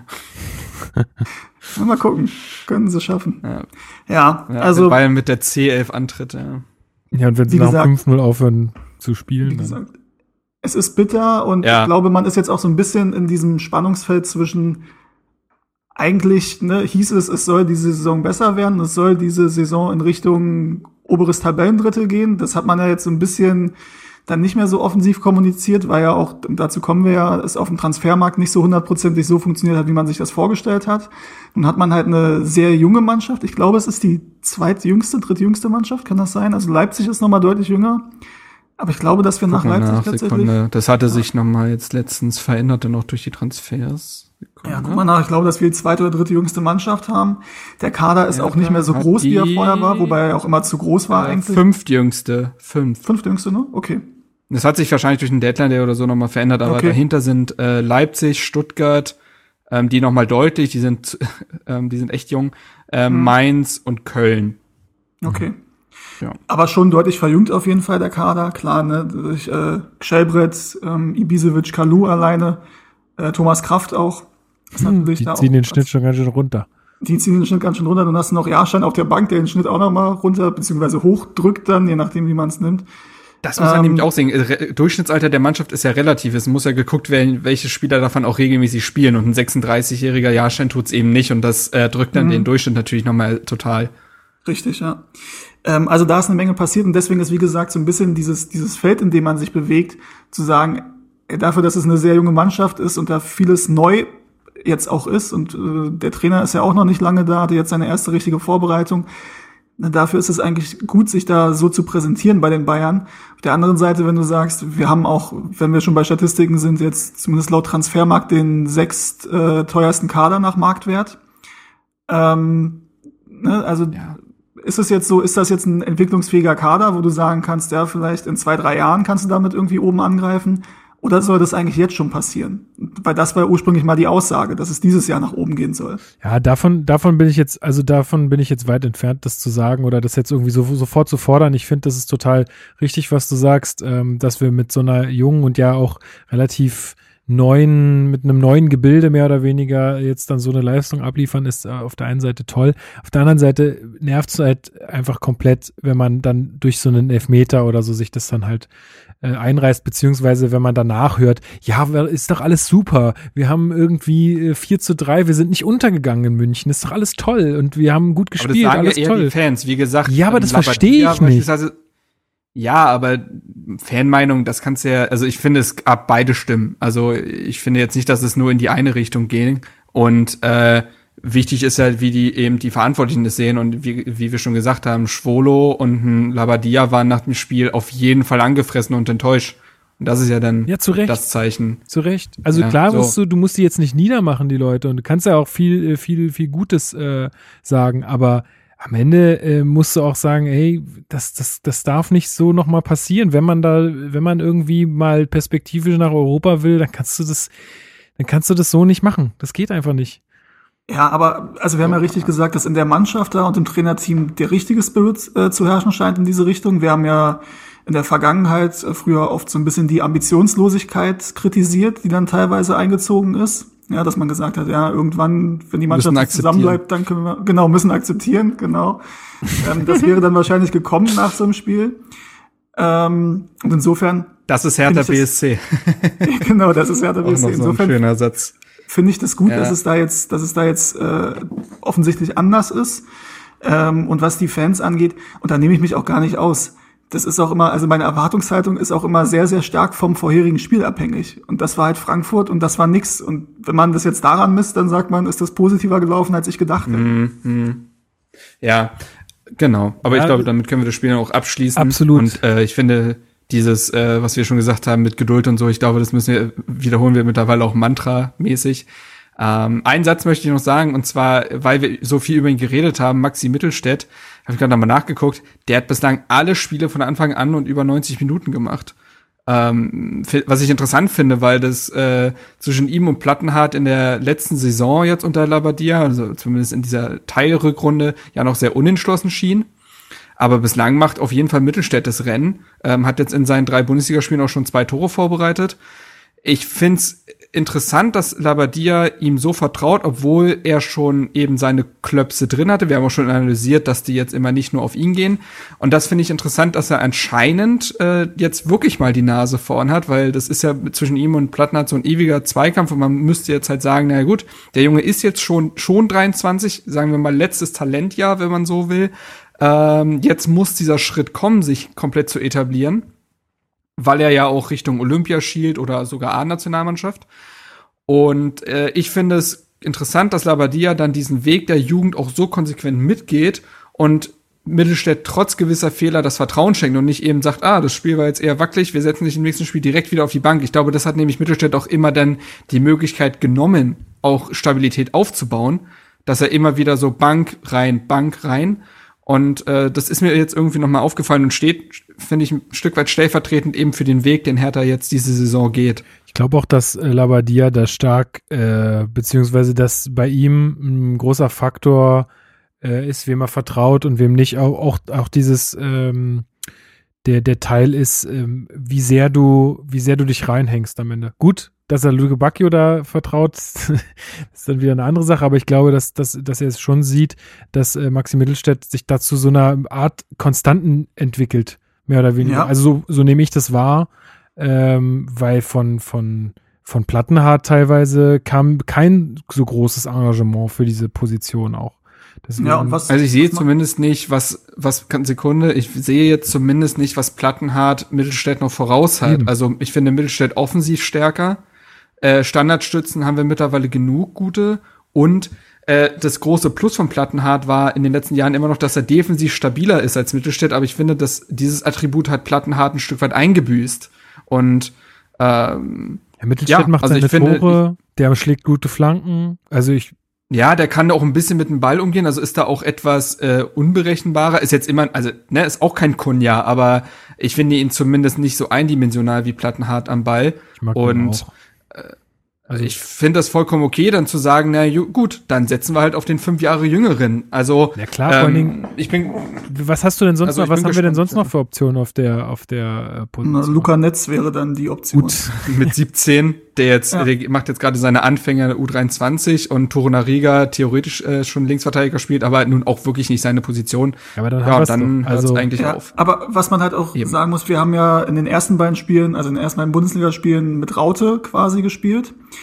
Ähm, das heißt, Mittelstädt hatte ja jetzt nicht klassischen Flügelstürmer oder einen linken offensiven Mittelfeldspieler vor sich. Ähm, und das ist dann halt die Situation, dass dann Mittelstädt quasi die Seite komplett bearbeiten musste. Pekarik übrigens auch. Äh, und nun war Frankfurt nicht sein bestes Spiel, das muss man auch sagen. Aber trotzdem ist das eine Rolle, wenn du alleine die Seite quasi bearbeiten musst, zumindest als klassischer ähm, Außenspieler, dann traue ich ihm das eher zu, als ich das Marvin Plattenhardt zutraue. Und Marvin Plattenhardt ist ja auch reingekommen gegen Frankfurt, ähm, nach der Meier-Verletzung, glaube ich. Stimmt. Ja. Dann ist äh, Mittelstädt auf die Sechs gegangen. Ähm, was auch ein Vorteil für ihn ist, dass er natürlich drei Positionen spielen kann. Marvin Plattenhardt kann im Endeffekt nur eine spielen. Ähm, und Marvin Plattenhardt hat dann auch beim 0 zu 3 durch Rode, wenn ich mich richtig erinnere, ein Abwehrverhalten, wie es Luke Bacchio jetzt gegen die Bayern hatte. Und wenn du dann natürlich reinkommst als Marvin Plattenhardt und jetzt deine Chance ist, irgendwie eine halbe Stunde mal was zu zeigen und du agierst als linker Verteidiger so wie der äh, der Mittelstürmer, weil Luke Bacchio in dem Fall ähm, gegen die Bayern agiert oder der Link oder der Außenstürmer, da musst du halt sagen, das ist dann halt wirklich schwierig. Also dann hast du halt keine Argumente mehr auf deiner Seite, wenn nicht mal irgendwie das Abwehrverhalten da ist, wenn du dich nicht reinwirfst, weil das kann man Mittelstädt bei allen Limitierungen, die er hat, die er vielleicht noch hat. Ich hoffe, dass er dass er das ablegt. Ähm, aber der hängt sich halt immer voll rein. Und da muss ich ganz ehrlich sagen, bei Plattenhardt denke ich manchmal, lauf doch mal hin. Was ist denn los mit dir? ja, das ist das berühmt berüchtigte Wir wissen, wir können uns auch Alibi-Bein. noch dran erinnern. Ja, aber wir können uns doch noch dran erinnern, als Paul Dardai, ich glaube, dann eben in der vorletzten Saison, muss man ja mittlerweile sagen, ähm, da fing es ja nämlich schon an, ein Stück weit, äh, äh, mal über die Außenmikrofone sehr gut zu hören war und irgendwie Plattenhardt äh, zurief, wenn du keine Lust mehr hast, dann, dann nehme ich, äh, dann wechsle ich dich jetzt aus oder so. Also irgendwie, äh, also und das wie gesagt, das zieht sich jetzt auch bei ihm über ein Jahr. Ich sehe diese Ambition nicht mehr, seinen Platz zu verteidigen oder ähnliches. Er spielt halt. Ähm, ich will ihm da nicht zu nahe treten, ne, aber äh, man hat ihn mal anders erlebt. Er war mal ein präsenterer Spieler bei Hertha und jetzt ist er halt ein Kaderspieler irgendwie. Ich, und ähm, wie gesagt, da verstehe ich das total, eben Mittelstädt die Chance zu geben. So, äh, sollte jetzt kein, äh, sollte jetzt kein Mittelstädt-Schwerpunkt werden, aber äh, wie gesagt, wollte nur sagen, dass das irgendwie symptomatisch, glaube ich, für den Weg steht, den Hertha gerade geht. Und ich glaube, da können wir fast sogar ziemlich gut dann zu den Transfers überleiten. Genau, Transfers. Falls du dahin wolltest. Ja, können wir doch machen. Das ist doch ja, auch, äh, ein Thema der Sendung. Ähm, genau, es soll um den Deadline Day gehen, aber bevor wir dazu kommen, ähm, können wir noch mal kurz darüber sprechen, dass Wladimir Darida seinen Vertrag verlängert hat. Eine genaue Laufzeit wird natürlich wieder nicht bekannt gegeben. Man es soll wohl bis 2023 sein. Genau. Ähm, ja, also ich, da braucht man jetzt auch nicht so wahnsinnig viele Worte drüber verlieren. Äh, ich glaube, sehr, sehr verdienter Spieler bei der BSC, der fühlt sich wohl. Wir brauchen den. Ähm, hat einen großen Anteil. Wenn der einen guten Tag hat, hat meistens auch Hertha einen guten Tag. Ähm, also ja, ich freue mich, dass er bleibt und ähm, ich nehme ihn als einen sehr angenehmen Fußballprofi wahr, der, glaube ich, der Mannschaft recht viel gibt. Ja, und ich bin auch einfach sehr unterschätzt. Also ähm, ich finde den taktisch sehr gut, also selten einen besseren Dreiecksspieler gesehen. Über seine läuferischen Qualitäten brauchen wir nicht reden. Er kann Standard schlagen, er kann Fernschüsse, er hat ein gutes Passspiel. Ich finde, er macht die Mannschaft einfach sehr viel besser und ich glaube, er würde viele Mannschaften sehr viel besser machen und äh, absoluter Teamplayer. Ich bin da, gehe da total mit, ihn weiter als Stütze drin zu haben. Ich finde es, man muss, man vergisst das fast, aber Darida war mal kurz weg vom Fenster als das mit den Ver Vorletzungen einfach nicht mehr besser wurde und er nicht mehr in die Form kam. Und äh, wie er dann letzte Saison wieder zu einem absoluten Lichtblick und einer absoluten Stütze geworden ist, ist dann schon beeindruckend. Also ähm, absolut richtige Entscheidung, wie ich finde. Ja, also gerade in der, in der letzten Saison und in, der, in den Spielen dann unter Labadia, finde ich, hat er sich ja, einfach auch wieder eine Menge Kredit erarbeitet. Ich habe ihn teilweise auch kritisiert, weil ähm, ich dieses, ja, dieses kreative Loch im Mittelfeld gesehen habe, was er auch nicht in der Lage war, irgendwie zu füllen.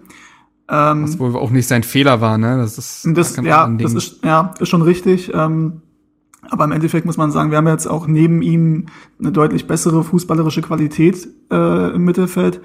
Und insofern, und seine Qualitäten, die hat er definitiv, ne? Also da müssen wir nicht drüber reden, dass der ähm, an, an Metern geht und was er an, an ja, für die Mannschaft arbeitet, ist halt enorm gut. Und das brauchen wir gerade jetzt auch für jemanden wie Gschellbrett weg ist in meinen Augen. Und ich kann mir auch vorstellen und würde mir auch wünschen bei Darida, dass der vielleicht von mir aus kann der hier bleiben, bis er 34, 35 ist und dann denkt man jedes Jahr, das war's jetzt und dann kommt er doch wieder und wird doch wieder Stammspieler ja, ja, oder genau. kriegt zumindest seine Einsätze, wie auch Schellbrett im letzten Jahr.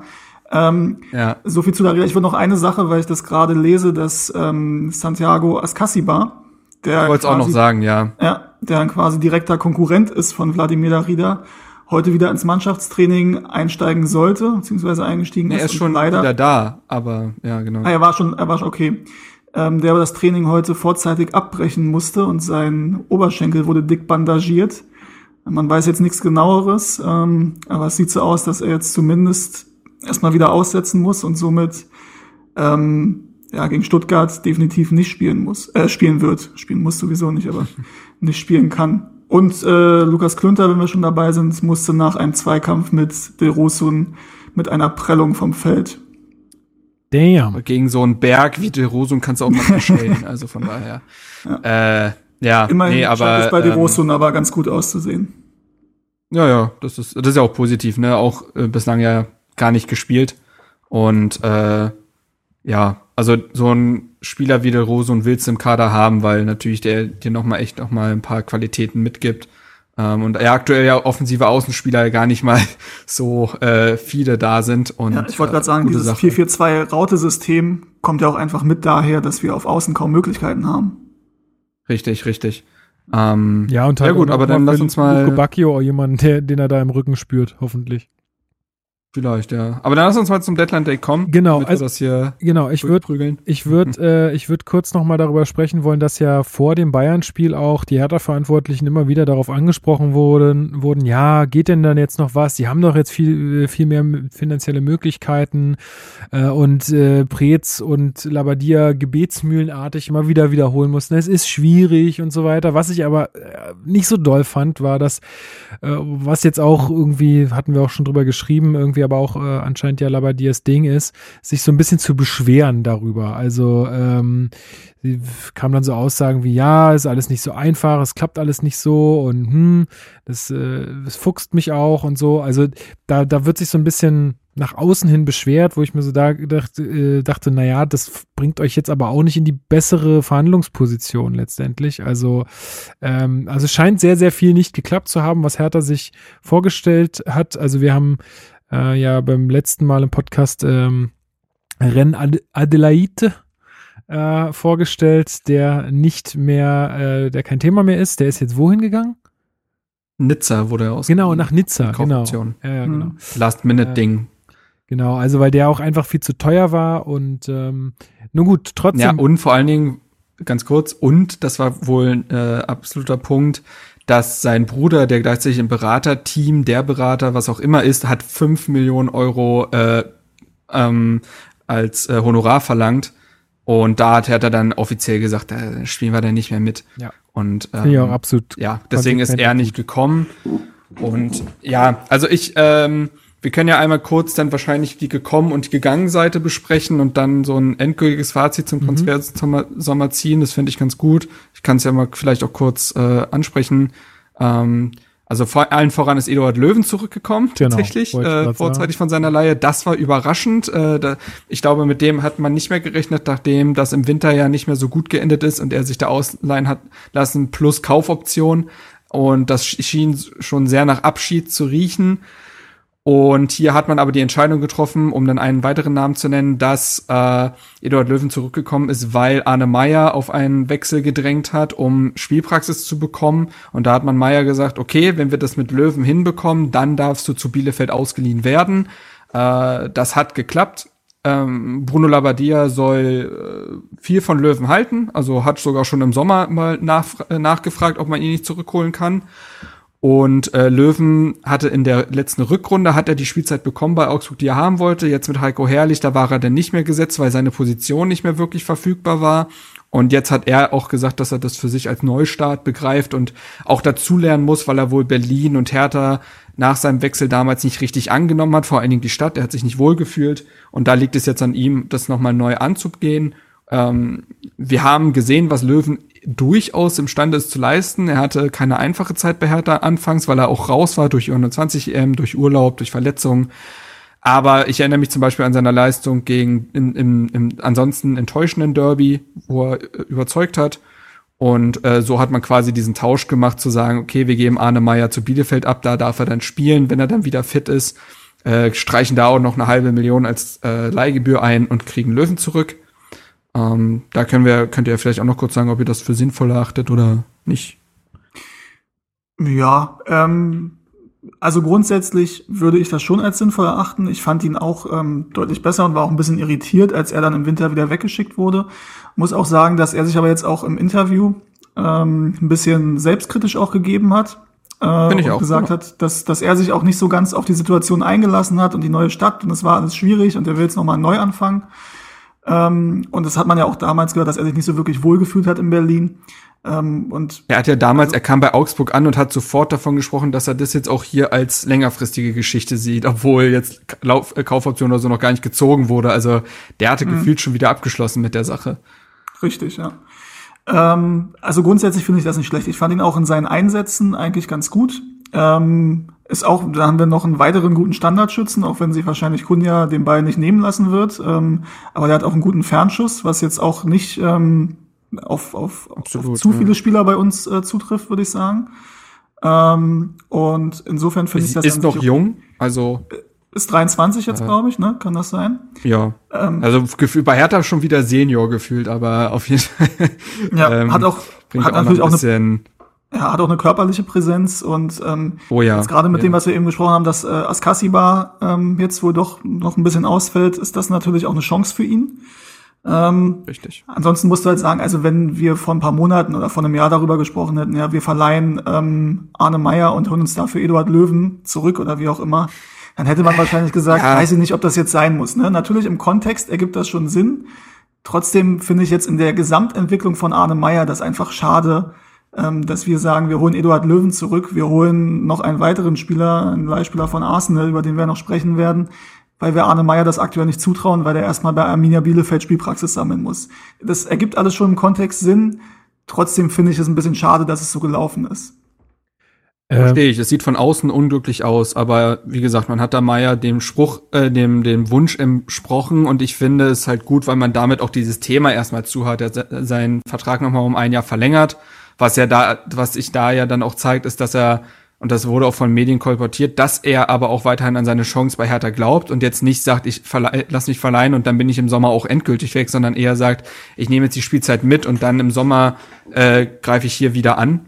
Ähm, das hatte sich ja zu, äh, äh, seit letztem Winter ein bisschen anders angehört. Und ähm, ja, ich finde, ja, also, es sieht von außen unglücklich aus, aber wenn du halt in die, in die Transfers reinguckst, dann macht das Sinn. Also ich finde vor Ja. allen Dingen diese Entwicklung jetzt bei Arne Meyer schon sehr überraschend. Also du hast es gerade gesagt, ne, er hat jetzt irgendwie, also die, die hatten davon gesprochen, dass er unbedingt weg will und so weiter, aber dass er jetzt dann halt äh, wirklich sagt, okay, ich lasse mich ein weiteres Jahr auf Hertha ein und ich ähm, lasse mich auch darauf ein, hier zu einem Aufsteiger zu gehen. Ich sag mal, risikofrei ist das nicht, ne? Also wenn er da nicht einschlägt, Nee, dann klar. hat das, dann hat das Mhm. richtig schwer. Das heißt, es ist auch irgendwie eine, eine. Wette auf, auf und äh, auch anscheinend ist er so selbstbewusst zu sagen, ich, ich pack das und äh, wenn es funktioniert, für alle Seiten hervorragend. Für Arne Meyer, weil er äh, spielen kann und zeigen kann, was er kann. Für Arminia Bielefeld, weil sie schon einen sehr hoch veranlagten Mittelfeldspieler kriegen und für uns auch mega gut, wenn wir einen Arne Meyer zurückkriegen, äh, der äh, Spielpraxis hat, der wieder Selbstbewusstsein getankt hat und der hoffentlich äh, auch körperlich fit ist. Also dann kann das für alle Seiten nur gut sein. Ähm, vielleicht kommt, also vielleicht hat er auch einfach begriffen, okay, ich muss mal von meinem hohen Ross runterkommen und muss mich jetzt erstmal wieder irgendwo reinbeißen. Vielleicht tut ihm diese Luftveränderung auch mal ganz gut. Ähm, er ist ja jetzt auch schon äh, lange, lange im Verein irgendwie, ähm, sich mal ganz woanders irgendwie mit völlig anderen Personen auch ähm, äh, ja, engagieren zu müssen. Insofern finde ich das total cool, dass er da zu Bielefeld geht. Ähm, zumal ich halt Bielefeld auch als einen Verein wahrnehme, der, äh, ja, das hat ja auch Tradition, dieser Club. Und, ähm, Und ganz wichtig, Bielefeld will Fußball spielen. Also er geht da jetzt nicht zum SV Darmstadt, der einfach nur nur zerstören äh, wollen. ne, äh, genau, also da wird gekickt und das Ja. hilft ihm dann ja auch in seiner Spielanlage. Genau. Weiterer Spieler, Ja, äh, warte, der und, und Löwen, ist- und Löwen finde Oh, ich ja? einfach gut, weil, er, weil ich ihn beim Club schon mochte. So, und du hast ja eine besondere Beziehung zum Club. So ist es nämlich. Ja. So ist es nicht, ich erinnere mich, da war irgendwas. Ähm, äh, zweiter zentraler Mittelfeldspieler, der gekommen ist, auch sehr überraschend, ähm, muss man sagen, Matteo Guendouzi, ausgeliehen vom FC Arsenal. Guendouzi. Guendouzi. Ja, nicht Guendouzi, sondern Guendouzi. Haben wir's. Äh, FC Arsenal Leihe ähm, wohl 1,5 Millionen als Leihgebühr ähm, bis zum Ende der Saison eben ausgeliehen ohne Kaufoption.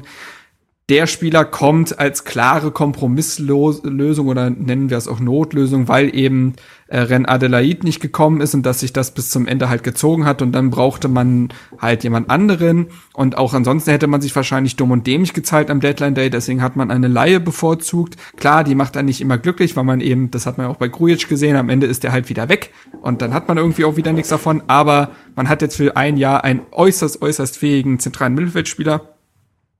Wen dazu mehr, äh, wen das mehr interessiert, wir haben zu ihm auch schon äh, eine Vorstellung auf unserer Website geschrieben äh, mit einem Arsenal-Experten zusammen.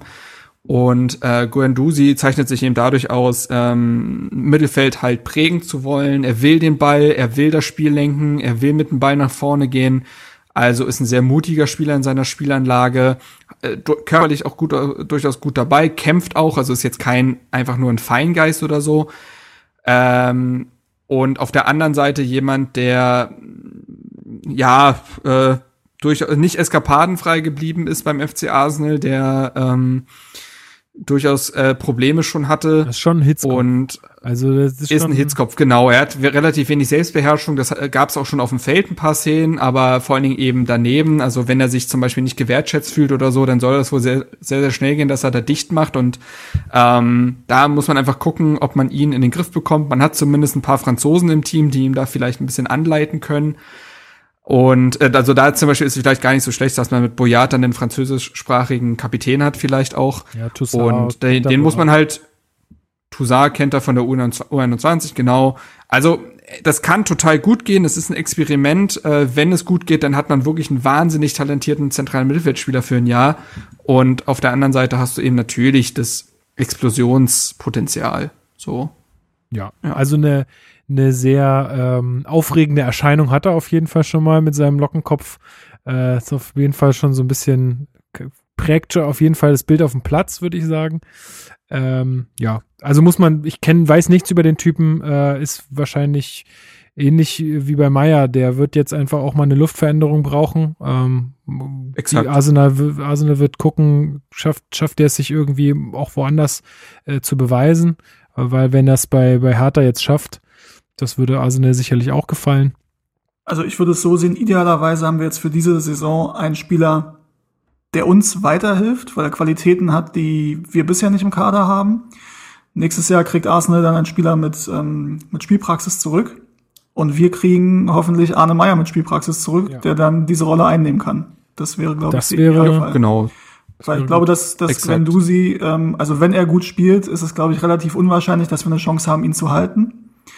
Ähm, muss man mal sehen. Vielleicht, ich weiß jetzt nicht, wie lange sein Vertrag bei Arsenal noch läuft. Wahrscheinlich schätzungsweise relativ lang. Guck mal. Die machen ja selten kurze Verträge. Ähm, insofern halte ich es für relativ Der unwahrscheinlich. Mann hat einen Vertrag bis, bis 22. Ja, nur noch bis 22. Oh, also okay. Dann ist ähm, das, also dann wird's nochmal spannend. Den kaufen wir. Dann, dann haben wir es mit Arne Meyer quasi ein bisschen schlauer gemacht, den Vertrag zu verlängern um ein Jahr. Ja, wobei bei Arsenal und ihm wohl das Tischtuch fast schon zerschnitten sein soll.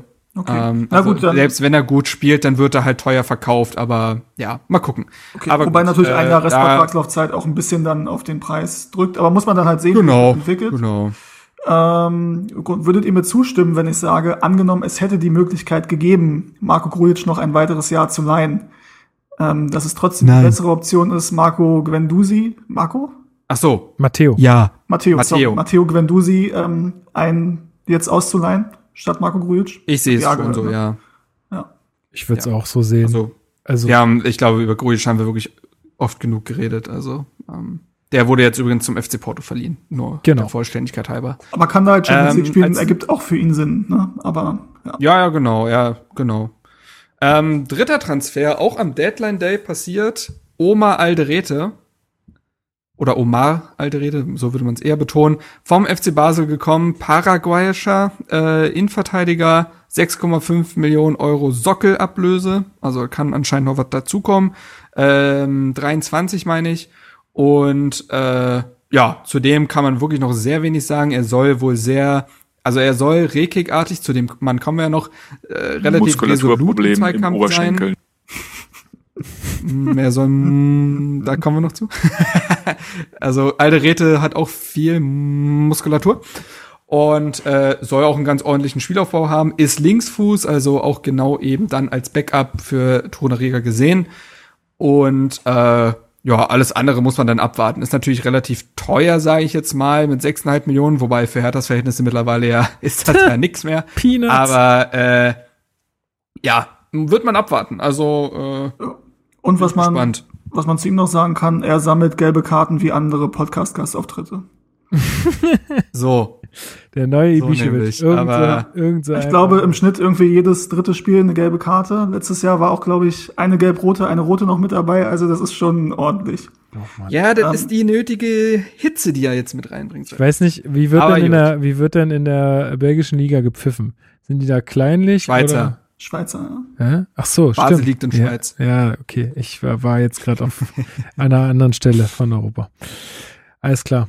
Ähm, Keine Ahnung, weiß ich nicht. Nee, aber weiß ich auch nicht, aber auf jeden Fall kann man sagen, dass mit, mit ihm und auch mit Gwendusi dann ja, zwei Spieler da sind, die zumindest mal für ihr Temperament bekannt sind. Ähm, was ja auch dann eine kurze Diskussion auf Twitter war, was ich jetzt gar nicht so schlecht finde, weil diese Diskussion hatten wir ja häufig, gerade Paidada hat sich oft darüber beschwert, das sind alles nette Jungs, ne? alles so Schwieger, Schwiegermutters Liebling, nette Schwiegersöhne. Ähm, aber es fehlt so ein bisschen halt an, deswegen hat er auch Ibisevic wahrscheinlich so gemocht, wenn das ja hier äh, nicht alle so sehen. Ähm, aber grundsätzlich glaube ich, dass es ähm, gerade auch nach, dem Ab nach den Abgängen, die du jetzt hattest, wo du natürlich auch einige äh, Schlüsselspieler ähm, ja, jetzt ersetzen musstest, nicht nur auf dem Platz, sondern eben auch in der Kabine Mannschaftsgefüge. Dann hast du sehr junge Spieler geholt, aber ne, zumindest hast du ein bisschen Temperament geholt. Und ich bin der Meinung, so ein bisschen, so ein bisschen Wahnsinn tut dieser Mannschaft vielleicht auch ganz gut. Ja, ich meine, ich traue Bruno zu, der ist ähm, sehr erfahren, dass er das auch ja, dass er das auch managen kann. Wenn man, wenn man das hinkriegt, dass die sich, dass das eine eingeschweißte Truppe wird, so, dann glaube ich, wenn die auch Temperament haben, aber halt alle zu, zueinander halten und das alle irgendwie gemeinsam angehen wollen, ich glaube, dann kann das Gegner schon richtig abfacken. Also, äh, wenn du dann so ein Kunja hast, so ein äh, Alderet oder so ein, so ein Guendouzi, wenn die Cordoba. Dann, genau, Cordoba. Auch sehr emotional. Also, ich glaube, dass, wenn, wenn die alle füreinander laufen und, also wenn die sich dann nicht gegenseitig ankacken, sondern halt äh, einfach die Gegner langweilen, dann ähm, kann es schon, kann es schon gut, kann es schon gut funktionieren. Aber, und das haben wir ja schon in den ersten Spielen gesehen. Der Team Spirit stimmt ja auch. Ähm, so, letzter Transfer, Mario Götze. Ah, nee, Moment. Muskulaturproblem, Oberschenkeln. so, äh, es blieb bei den 99 Prozent im Transferbalken. Äh, wer Social Media verfolgt hat, wird verstehen, was wir meinen.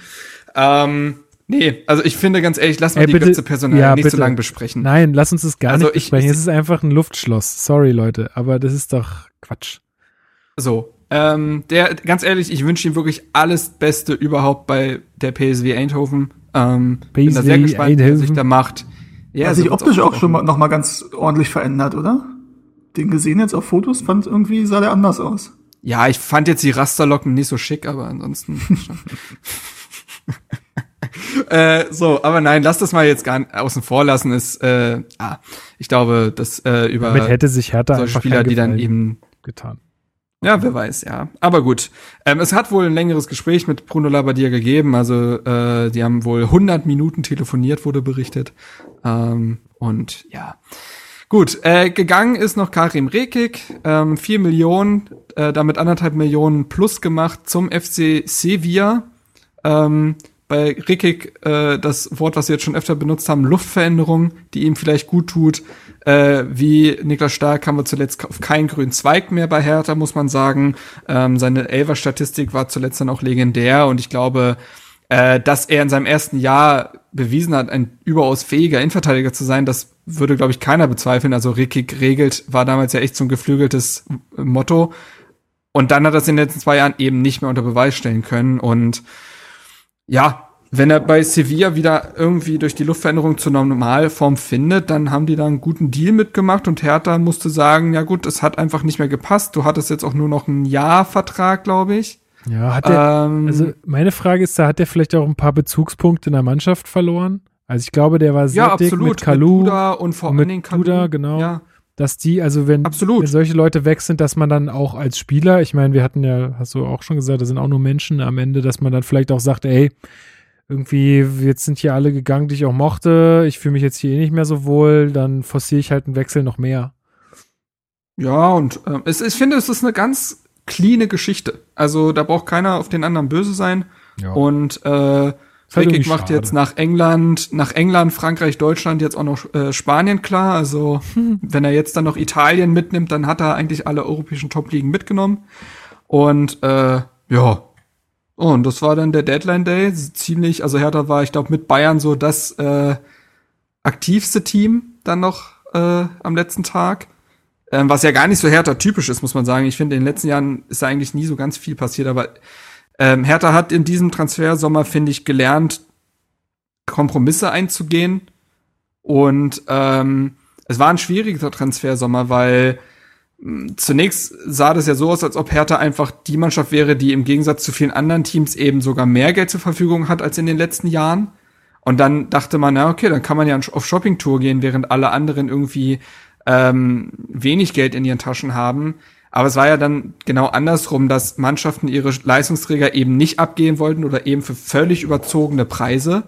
Und Hertha musste dann für sich entscheiden, gehen wir solch einen Weg mit oder lassen wir es? Und ich finde es positiv, dass Hertha es nicht getan hat, weil es eben nachhaltig ist, weil es weil es verantwortungsbewusst ist und weil es auch für die Zukunft geschadet hätte. Weil wenn man jetzt beispielsweise diesen Rennen Adelaide-Transfer eingegangen wäre mit all den Zahlen, die so genannt wurden, hätten alle anderen Vereine in den nächsten Jahren gesagt, ah, okay, mit Hertha kann man es ja machen. Mhm. Und auch bei einem Sefolk ist man, obwohl es da ja nicht mal um riesige Summen ging, ist man da standhaft geblieben und hat letztendlich auch seinen Willen bekommen. Und ich finde, das ist wichtig, um sich auf dem Markt eben als auch weiterhin als glaubhafter und äh, schwieriger äh, Transferpartner eben äh, hinzustellen und ähm, ja, eine Integrität zu wahren und ja, das Erwartungsmanagement, ähm, ne, am Ende so, also das äh ja und ich finde, das alles, ähm, ne, es war kein optimales Transferfenster, um Gottes Willen, das war es auf keinen Fall. Und wir sind zu weit weg, um sagen zu können, dass jetzt äh, offensichtlich Fehler passiert sind. Dafür kennen wir uns ja, also wir sind ja nicht bei den Verhandlungen dabei und wissen nicht, wie viele Eisen im Feuer waren und so weiter. Am Ende finde ich, hat Hertha ein, zwei Notlösungen tätigen müssen, aber sie sind gute und durchdachte Notlösungen und wirken nicht wie Aktionismus. Und dementsprechend ist es, wie gesagt, kein, Trans kein Transfersommer, mit dem man vollends glücklich sein kann. Aber ich finde, wenn man dann auch die Transfers von davor dazu, äh, dazu nimmt, mit eben einem Cordova, mit einem äh, Alexander Schwolo, mit einem Verkauf von André Duda für eine ordentliche Summe, hat man viele richtige Dinge gemacht. Ich finde, sowohl auf der Abgangs- als auch auf der Zugangsseite, das sind alles Transfers, die Sinn gemacht haben. Und ähm, so muss man jetzt äh, konnte man vielleicht ein, zwei Spieler nicht bekommen, die man holen wollte, vielleicht auch Spieler, die etwas erfahrener waren. Und deswegen muss man äh, das Erwartungsmanagement etwas zurückschrauben. Aber ich bin jetzt nicht unzufrieden und ich finde, man sollte auch im Verein nicht ganz unzufrieden sein. Ähm, zumal im Januar schon das nächste Transferfenster ist. Also es ist ja nicht mal mehr weit entfernt, dann kann man ja schon wieder was machen. Also dementsprechend. Äh, jetzt, jetzt gucken ja. wir mal erstmal, wie die einschlagen, die Leute, bewerten das dann ein bisschen. Aber ich finde auch, ich glaube, wir haben jetzt echt noch auf den Positionen, wo man was tun wollte, hat man noch was getan. Also zwar nicht auf, nicht auf allen, aber äh, ich glaube, das, das war auch jetzt einfach, äh, ja, einfach schwer. Ja, ich würde noch zwei Sachen, zwar eine direkt dazu, dass man da sagen muss, also der Markt hat sich, glaube ich, anders entwickelt, als das alle gedacht hätten. Ja, ich glaube, dass man schon genau. auch bei Hertha die Hoffnung hatte, beziehungsweise also alle Vereine im Endeffekt so das dauert länger, aber irgendwann öffnet sich der Markt und irgendwann ergeben sich die Möglichkeiten und die Schnäppchen. Das war überhaupt nicht so. Ähm, und ich glaube schon, dass man bei Hertha. Ich glaube, so Labbadia hat auch gesagt, hatte. ne? Ja. Äh, hatte Labbadia nicht sogar zwischendurch gesagt, dass sich das einfach, also es ist eigentlich gar nichts passiert, außer dass sich das einen Monat verschoben hat und genau. äh, die Planungssicherheit ne, äh, eigentlich genau. zerstört wurde von Trainern generell, weil es in die Saison tief reinging. Genau. Ähm, und ich glaube, dass man schon bei Hertha die Hoffnung hatte, okay, jetzt haben wir äh, ein bisschen Geld, ähm, also mehr als die meisten anderen Bundesligisten aktuell. Ähm, die anderen Vereine brauchen Geld, jetzt haben wir eine gute Chance. Ähm, das hat sich so halt überhaupt nicht entwickelt, muss man sagen. Ähm, aber also auch die Bayern hatten, glaube ich, kein Transferfenster, wie sie sich das vorher gewünscht hätten. Ja, und jetzt mal von, von Bremen oder Schalke mal ganz abgesehen, wo ne, die ganz andere Probleme haben. Ich glaube, der einzige Verein, der mir zu spontan einfällt, ist Chelsea, die äh, alles weggekauft haben. Aber die haben halt auch noch mal andere finanzielle Möglichkeiten. Die haben auch eine andere Gehaltsstruktur. Die können mit Champions League locken. Das ist alles was anderes, als wir hier machen. Wir können uns ja auch keinen kein Champions League Kader erstellen, äh, wo wir dann, wenn wir die in, in, den nächsten drei Jahren nicht erreichen, dann stehen wir noch schlimmer da als vorher im Endeffekt finanziell. Ähm, und wir haben durch, ähm, durch Corona jetzt in der Saison, Michael Preetz hat es gesagt, äh, mittleren zweistelligen Million, Millionenbetrag. Das heißt, wir reden über um die 50 Millionen Euro, die da uns fehlen durch Corona. Das ist ordentlich viel Geld. Ich weiß, wie viel wir eingenommen haben durch Windhaus, beziehungsweise die, die 100 Millionen Tranche soll ja jetzt wohl erst noch kommen, so wie ich es gehört habe, wenn ich da richtig mich erinnere. Ähm, aber 50 Millionen und im letzten Jahr dann kommt ja auch noch mal was dazu. Das ist halt nicht ohne.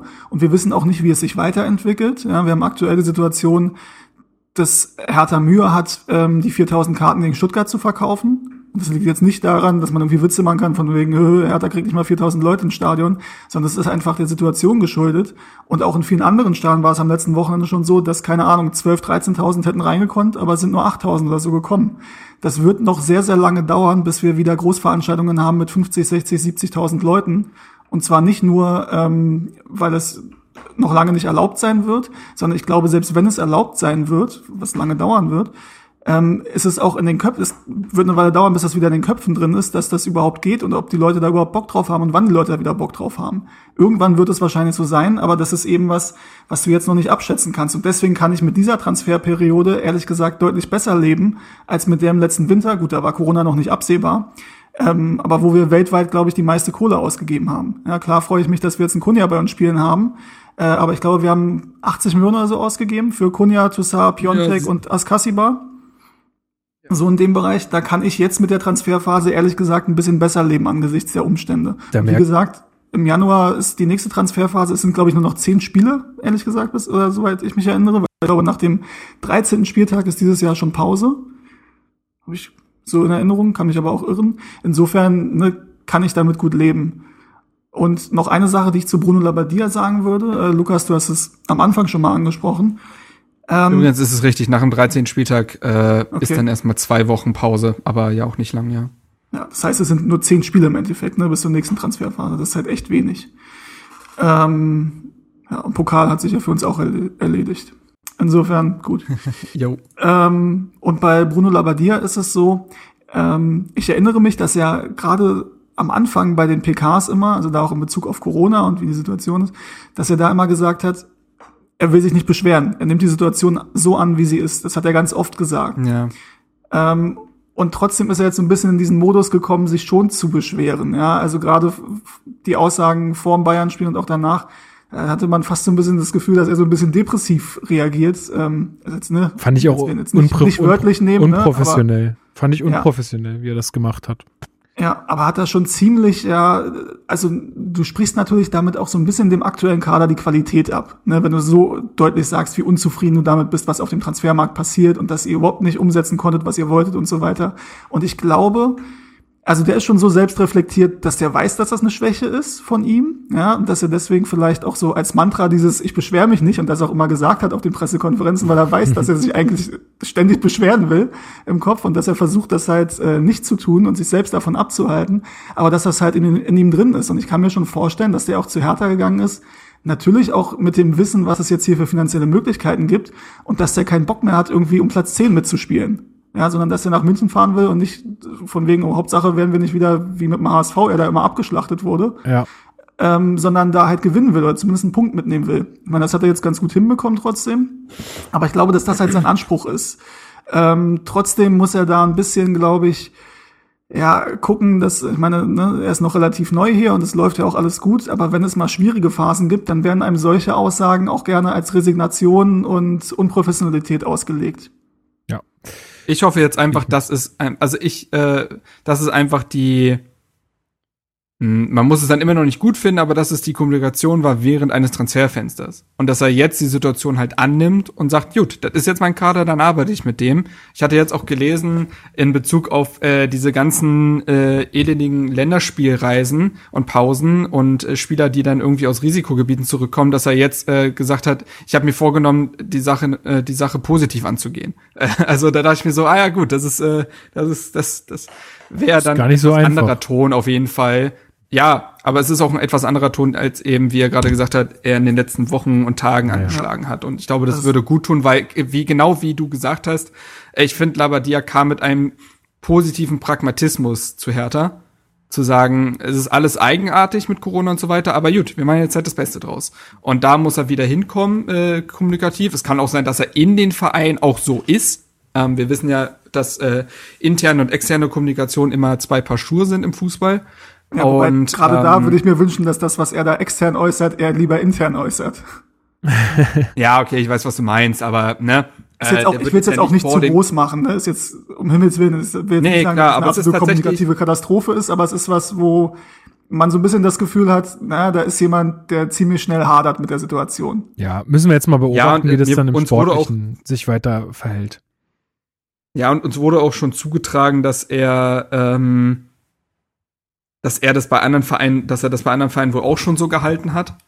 Ähm, also, dass er dann da durchaus äh, lamentiert, wenn es dann nicht ganz so klappt, wie er es haben möchte. Ähm, aber gut, äh, ich glaube, wie gesagt, den perfekten Menschen und den perfekten Trainer bekommt man selten. Und äh, dann, wie gesagt, sollten wir das fast auch nicht zu groß machen. Ich, aber ich wollte es auch äh, besprochen haben, weil es ja ganz vielen Leuten unabhängig voneinander aufgefallen ist und dann ist das ja anscheinend eine Sache. Aber ja. gut. Ja, ähm, auch sagen, also sollte es irgendwann nicht mehr laufen mit Bruno Labbadia, was ich nicht hoffe. Ich hoffe, dass der Trainer uns in, die, in den internationalen Wettbewerb führt und hoffentlich mal zum Pokalfinale und dann auch zum Pokalsieg.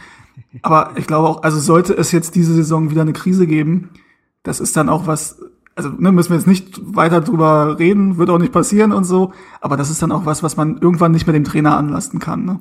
Aber. Das ist dann was eigenes. Also nur nicht, dass das hier wahrgenommen wird, von wegen, ich will hier gegen Bruno Labbadia irgendwie bashen, um Himmels Willen. Nein, nein, nee. Aktuell sehr froh, dass wir den haben. Ja. Äh, noch drei äh, Personalien, die ich äh, gerne noch ansprechen wollte. Einmal Wolf zu Köln, weil er ja äh, bei uns war, ähm, ist da jetzt wieder ausgeliehen, mhm. bleibt aber beim, beim, beim BVB unter Vertrag. Eswein geht zu Sandhausen, der war ja vorher äh, vereinslos. Und äh, Florian Bark ganz aktuell heute noch reingekommen, weil das Transferfenster noch bis heute, also Montag 23.59 Uhr in der Schweiz offen ist. Geht zum FC Wintertour bis 2020. Ähm, und ja, gut, Bark war ja ein ewiges Versprechen, aber hat sich ja nie durchsetzen können bei uns. Gut, dann machen wir noch einen kleinen Aus. Interessant, ein, ein, ja. ein Satz dazu noch, ganz kurz nur.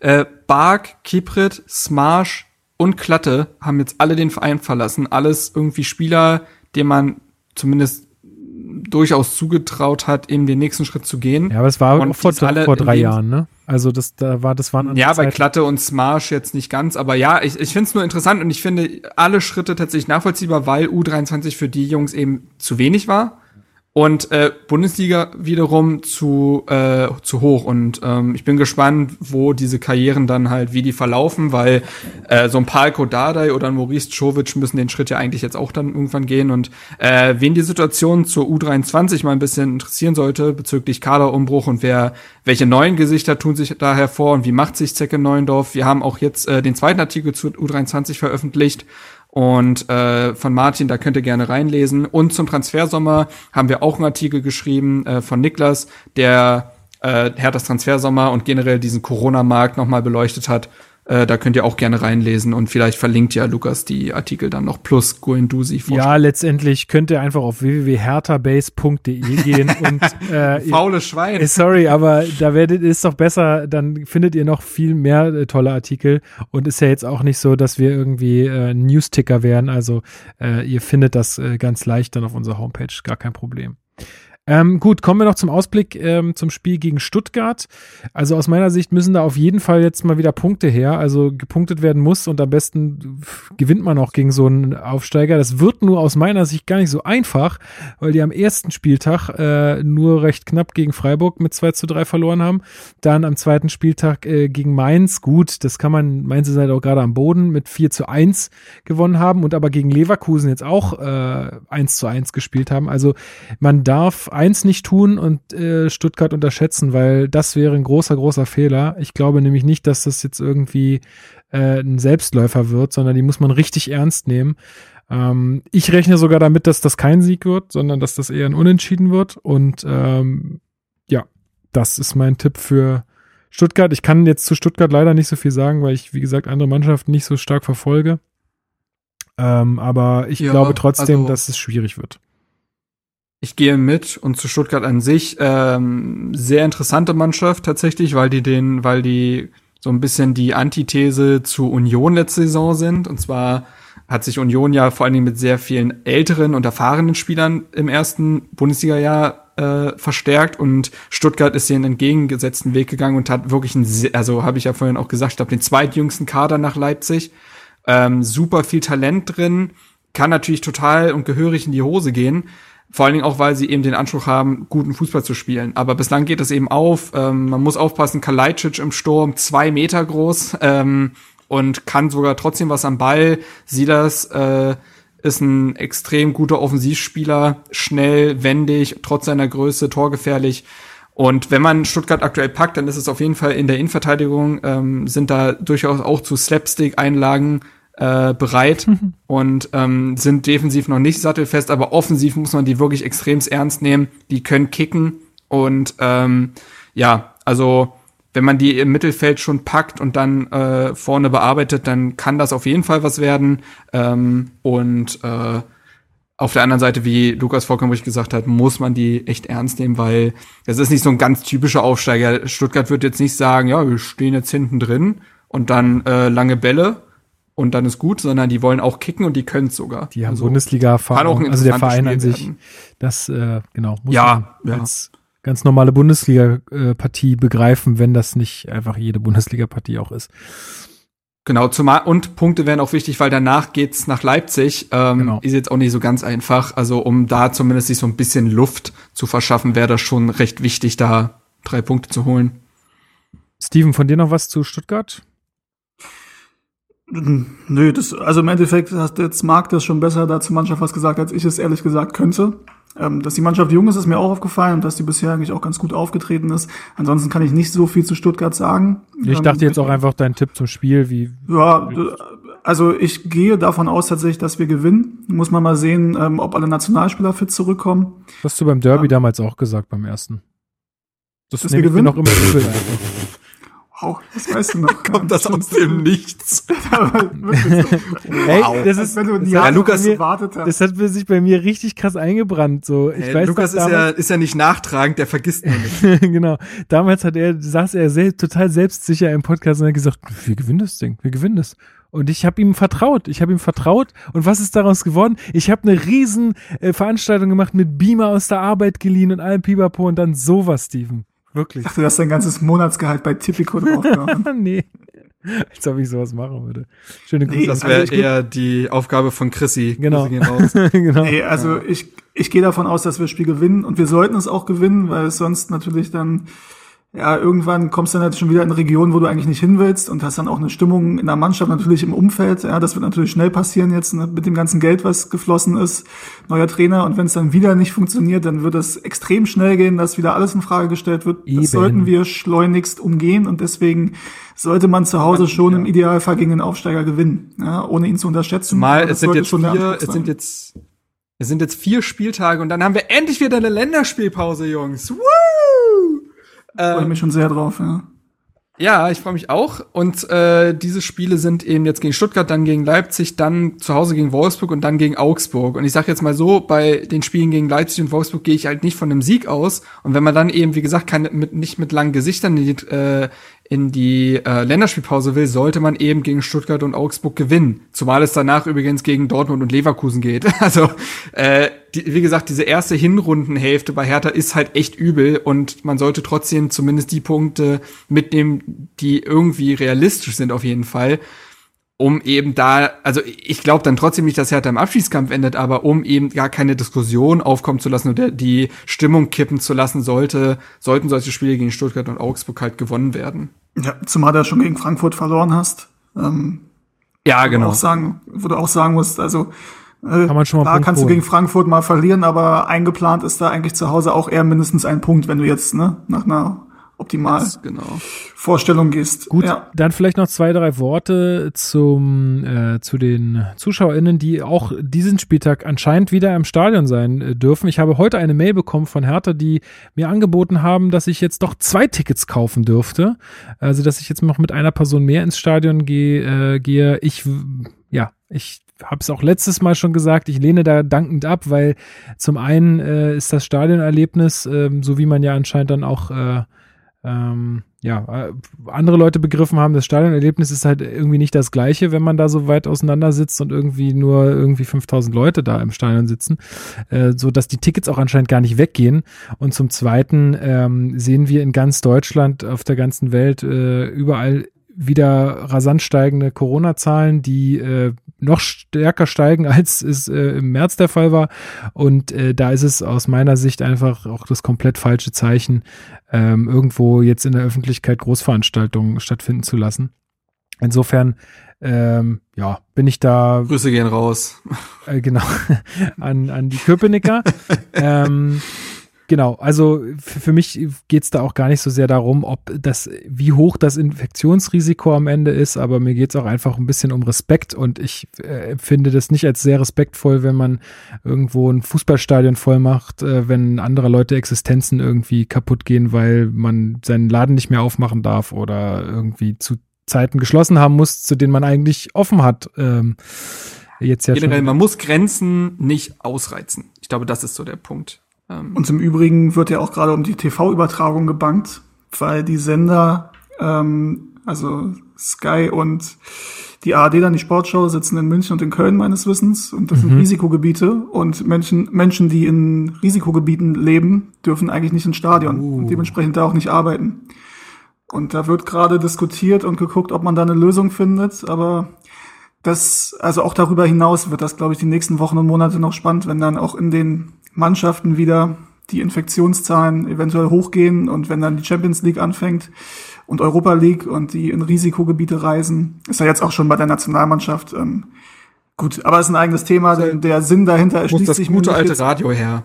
diese ganzen, die ganzen Spiele jetzt stattfinden zu lassen, aber okay. Ich würde noch eine kurze Sache, ich würde jetzt ausnahmsweise mal ähm, Werbung betreiben. Ich habe euch vorhin nicht gefragt, ob es okay ist, ansonsten musst du halt schneiden. Ich glaube, dass es okay ist. Es geht nämlich diesmal nicht am Ende um Stadion, wie es sonst immer am Ende geht, ähm, sondern es ist so, dass ein, ein junger Freund von mir, ich hatte das auf Twitter auch schon mal erwähnt, ähm, der macht in seiner Schule, ähm, machen die Projektwochen, Monate, wie auch immer. Äh, es läuft da anscheinend ein bisschen anders. Ähm, und sein Projekt ist tatsächlich ein Fußball-Podcast zu machen. Was ich enorm cool finde, dass er über die Schule quasi die Möglichkeit hat, mit 13 Jahren einen Podcast zu machen äh, und das dann als Projekt zu machen. Und ich muss sagen, also der Junge ist 13 und dafür finde ich das wirklich erstaunlich. Und ich finde auch seinen ganzen Twitter-Account dafür erstaunlich. Also wenn ich mit 13 einen Twitter-Account gehabt hätte, wäre das, glaube ich, extrem peinlich geworden. Wenn ich einen Podcast gehabt hätte, wäre es noch viel schlimmer gewesen. Ähm, insofern habe ich da großen Respekt vor. Leider hat er einen, einen Twitter-Name, der, ähm, wo man denkt, das ist ein Bot, weil da einfach so viele Ziffern hinten dran sind. Ähm, ich würde es einfach so machen, also ja, er heißt Kilian, ich nenne es einmal und dann sage ich noch, dass ich eine bessere Methode habe. Also Kilian 775276442. Warum? Warum? Ich verstehe, muss ich immer fragen. Das ist super Äh, geil. der Podcast heißt Hackespitze Mikrofon. Ein geiler Name. Wollte gerade sagen, Ah, ich also muss ich auch, ja, finde ich auch wirklich nicht schlecht, den Namen. Und also wie gesagt, ne, der Podcast ist natürlich ist auch nicht ganz auf dem Level, wie wir das hier machen. ähm, also ne, ist natürlich deutlich besser und professioneller. Nein, aber der macht das wirklich gut und ähm, deswegen würde ich mich freuen und er sich garantiert auch, das ist übrigens nicht mit ihm abgesprochen. Äh, vielleicht kriegt er ein paar Follower dazu. Und Sag mir mal nochmal die Nummer bitte hinter Kilian. Äh, 775276442. Ich würde auch dann Follow ist- 276 42. 42. Okay, also ich denke mal, wenn ihr Ed Kilian eingibt und mit äh, uns folgt, dann wird uns wird euch das wahrscheinlich Das, vorgeschlagen. genau, das kann auch sein. Ansonsten würde ich auch noch mal, wenn die Folge rauskommt, äh, was von ihm irgendwie retweeten auf meinem Twitter-Kanal und vielleicht noch mal ja, bei ich der Folge dann hier auch jetzt was schon. dazu. ich pack den Namen hier auch noch mal in die Beschreibung. Ähm, könnt ihr dann auch noch mal Ja, nachlesen. weil, wie gesagt, ich finde das wirklich, Tweet vor vier Tagen. Habe eben im Podcast ein Segment zu Bayern aufgenommen, bin so sauer geworden, dass ich irgendwann auf meinen Schreibtisch geschlagen habe und total durch mein Zimmer geschrien habe. Ich würde gern wissen, was da passiert ist. Auf aber den ja, Tisch schlagen ist nicht Podcast gut hören. beim Podcasten.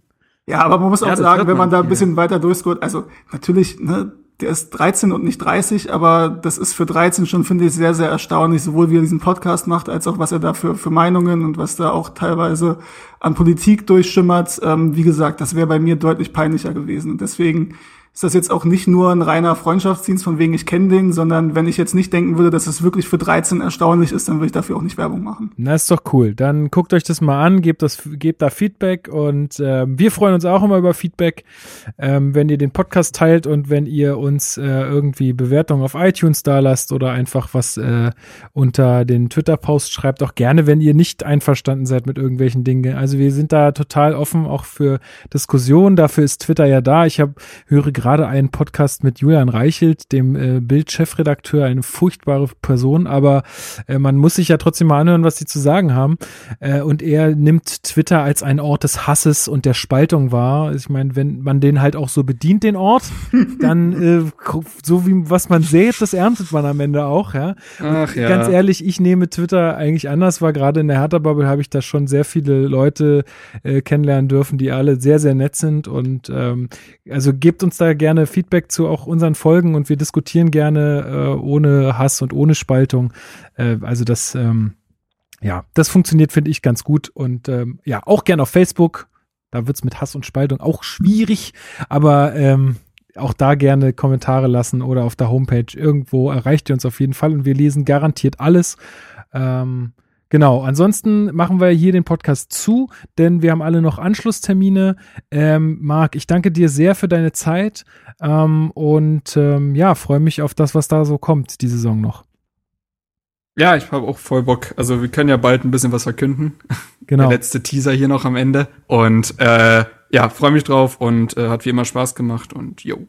Alles klar. Und Steven, dir auch nach anfänglichen technischen Problemen. Ich weiß, du äh, hast dann kein, kein festes Setup. Schön, dass das noch geklappt hat. Ist immer sehr wertvoll, wenn du dabei bist. Äh, freut mich sehr. Und äh, dich hören wir sicherlich auch in Zukunft äh, häufiger wieder. Ja, gerne. Und das feste Setup ist aber fest eingeplant, weil das, das ist, äh, ist, fest eingeplant. Ja, das geht so natürlich nicht. Ja, das aber freut mich so. natürlich, jedes Mal dabei zu sein und immer wieder gerne. Cool, mich auch. Alles klar, dann alle HörerInnen da draußen, ähm, gehabt euch wohl, bleibt uns gewogen, passt auf euch auf, ja, äh, tragt schön Mund- und Nasenbedeckung, äh, steckt keine Leute an, versucht persönliche Kontakte, soweit es geht, zu vermeiden. Ist wirklich, wirklich wichtig und äh, bleibt gesund und dann hören wir uns äh, hier demnächst bald wieder. Macht es gut, auf Wiederschauen. Ciao, ciao. Ciao. An dem schönen Strand der Spree Dort spielt Hertha BSC. Der Berliner groß und klein schwört auf den Verein. Ob es regnet oder schneit, jeder hat für Hertha Zeit. Sonntag sieht man ganz Berlin. Schatz, ich bin neu verliebt. Was? Drüben. Das ist er. Aber das ist ein Auto. Ja, eben. Mit ihm habe ich alles richtig gemacht. Wunschauto einfach kaufen, verkaufen oder leasen. Bei Autoscout24. Alles richtig gemacht.